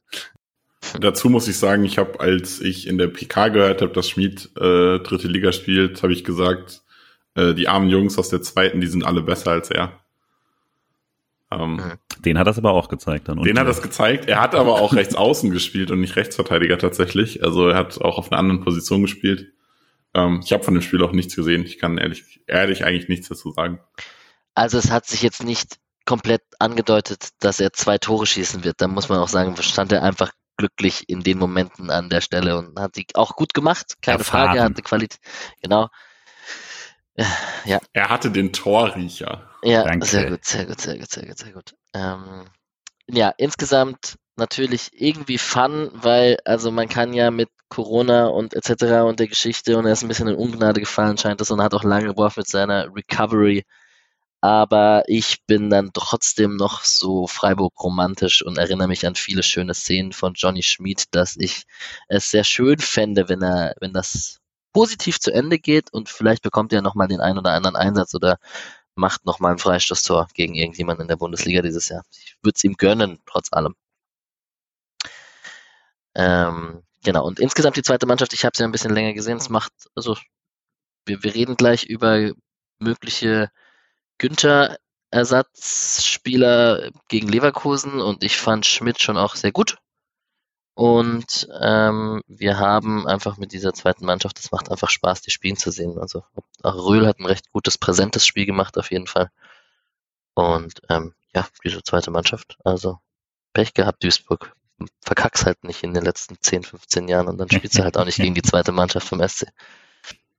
Ähm, die U19 äh, hat einen letzten, äh, also ist noch am Leben, hat 1 zu 3 gegen Augsburg gewonnen. Ähm, Amagnalo, Wörner und wahrscheinlich Chatak ähm, haben die drei Tore geschossen. Und äh, man hat jetzt noch zwei Spiele dieser Halbserie. Ähm, hat eins bis zwei Spiele mehr als manche Gegner da unten drin. Also muss jetzt auch hoffen, dass nicht die richtigen Mannschaften punkten.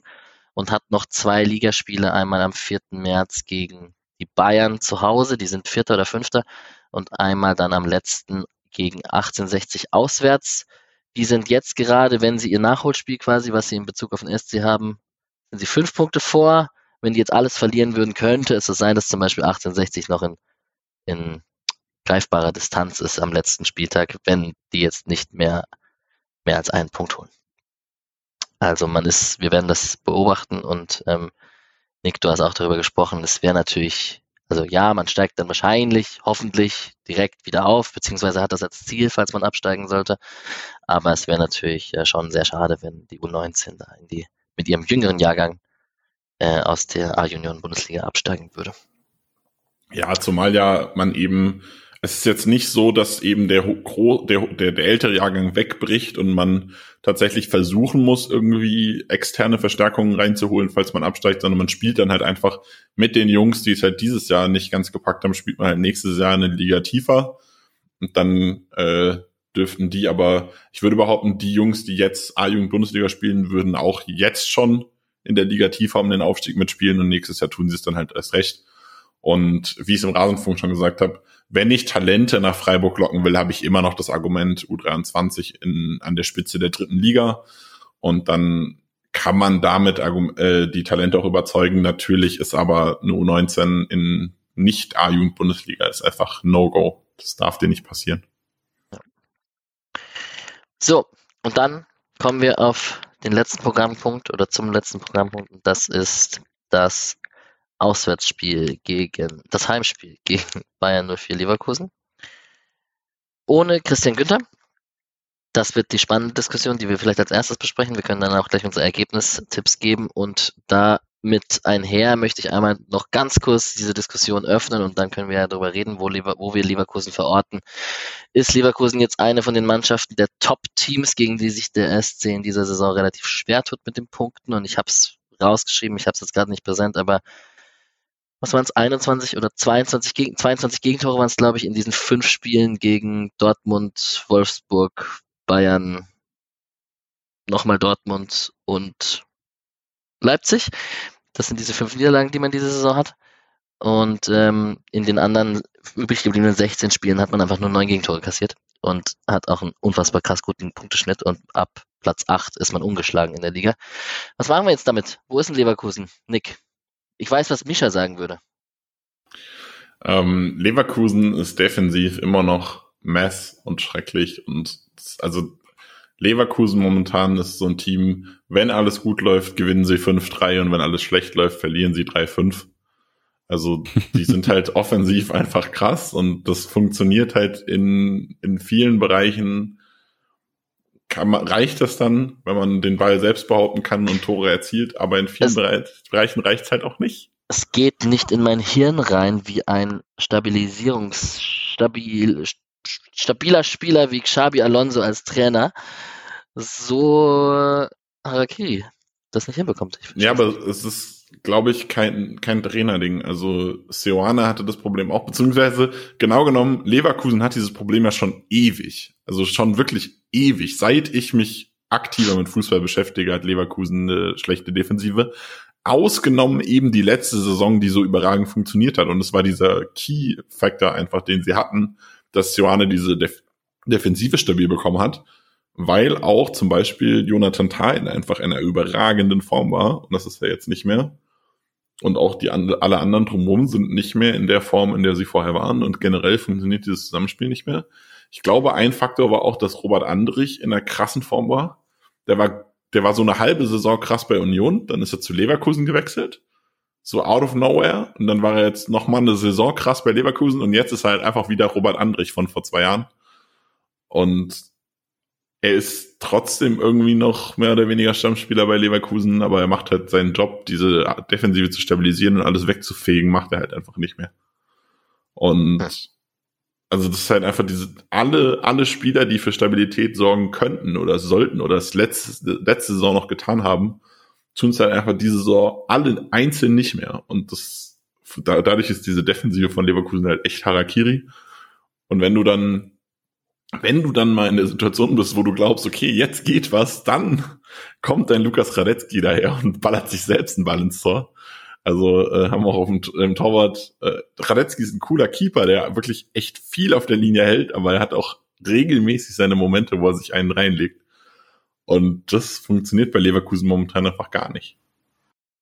Julian, was erwartest du? Und wer spielt für Christian Günther? Das ist vielleicht noch die Diskussion, die wir aufmachen ja. müssen. Die haben jetzt ein paar Mal echt aufgemacht. Ich erwarte eigentlich, dass man gegen Leverkusen trotzdem in der Dreierkette spielt, aber es ist natürlich, ja, es gibt Argumente irgendwie, das dafür zu machen, aber eigentlich, also rein strukturell sehe ich nicht, warum man das nicht, also warum man sich da äh, in der Viererkette stellen sollte. Und dann lässt es halt dann doch Kübler oder Sidia äh, machen, hätte ich jetzt gesagt. Und ähm, schickst die jeweils beide auf Außen, darf sich halt dann keiner verletzen, sonst musst du ein bisschen rumschieben. Und ja, ich meine, dafür hat man ja Schmidt äh, dabei, um da mehr Flexibilität zu haben, wenn er ähm, äh, als Profi jetzt ja auch, dann soll er halt mal da auf der Bank sein, Gulder bereit und dann würde ich eigentlich erwarten, dass man es quasi relativ konservativ angeht, also im Sinne von keine krassen Experimente da reinschmeißt. Dann fange ich mal mit dem Hot Take an und sage, dass Johnny Schmid in der Startelf steht auf der rechten Seite. Damn. Und das die, die Breiten auf der rechten Seite. auf der rechten Seite und Kübler nach links geht. Ähm, mhm. Einfach, also Schmied gegen Frimpong kann ich mir gar nicht vorstellen, sorry, also. Und ich kann mir auch äh, Sedia gegen Frimpong eigentlich nicht vorstellen. Frimpong hat viel zu viel Wendigkeit und Straightline Speed und Sedia ist zwar schnell, aber halt erst in der Spitze und nicht im Antritt und das, da hast du halt gegen Frimpong schon verloren. Das kann ich mir nicht vorstellen. Da ist Kübler der sinnvollere Gegner. Gegen Sinkgraven kannst du einen Schmied stellen, du kannst auch Sedia recht spielen. Aber so wie Streich Schmied gelobt hat, seinen, seinen Trainingsaufwand, und der ist jetzt in die U23 gegangen, hat er zwei Buden gemacht, ey, ganz ehrlich. Wenn Schmied nochmal Startelf spielt, dann jetzt, oder? Ich find's geil. Sein letztes Pflichtspiel für die erste Mannschaft war gegen Leverkusen am letzten Spieltag vergangener Saison. Und ausgerechnet Johnny Schmid macht dann natürlich ein Tor gegen Leverkusen. Ähm, ich fände sweet. Und äh, wir können, glaube ich, zu den Ergebnistipps kommen. Und ich fange an, weil sonst nimmt es mir jemand weg. Und ich sage natürlich, danke, Nick. Äh, Freiburg gewinnt 5 zu 3. Jesus. Sehr klar. Stark. Stark. Ja. Patrick hat ein 2 zu 2 und Misha hat ein 1 zu 2. Ist ja klar, dass der für Leverkusen ist.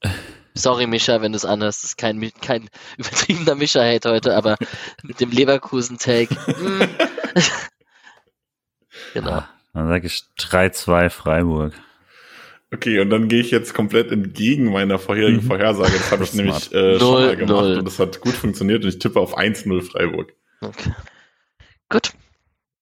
Wir melden uns über Social Media und äh, machen dort noch Ankündigungen, wie wir mit der Auslosung am Freitag um 12 Uhr, wenn ich nicht Quatsch erzähle gerade, ähm, zur Euroleague-Gruppenphase. Ähm, wir werden das live auf Twitch machen und verfolgen. Wir werden uns eins, zwei interaktive Sachen mit euch überlegen, die, die es schaffen, da reinzuschauen und äh, uns schreiben, während wir aufnehmen. Vielleicht ähm, sprechen wir ein bisschen über kommende Gegner und vielleicht gibt es eine kleine Fragerunde oder sowas, wenn wir uns die Zeit haben, beziehungsweise wenn wir die Zeit uns nehmen können. Und damit würde ich euch beide in den Abend entlassen, es sei denn, ihr habt was, was ihr loswerden wollt. Danke für die Moderation, Alex. Vielen Dank selbst und es war sehr lustig mit euch und einen schönen Abend. Ciao. Ciao. So böse ich nicht einmal.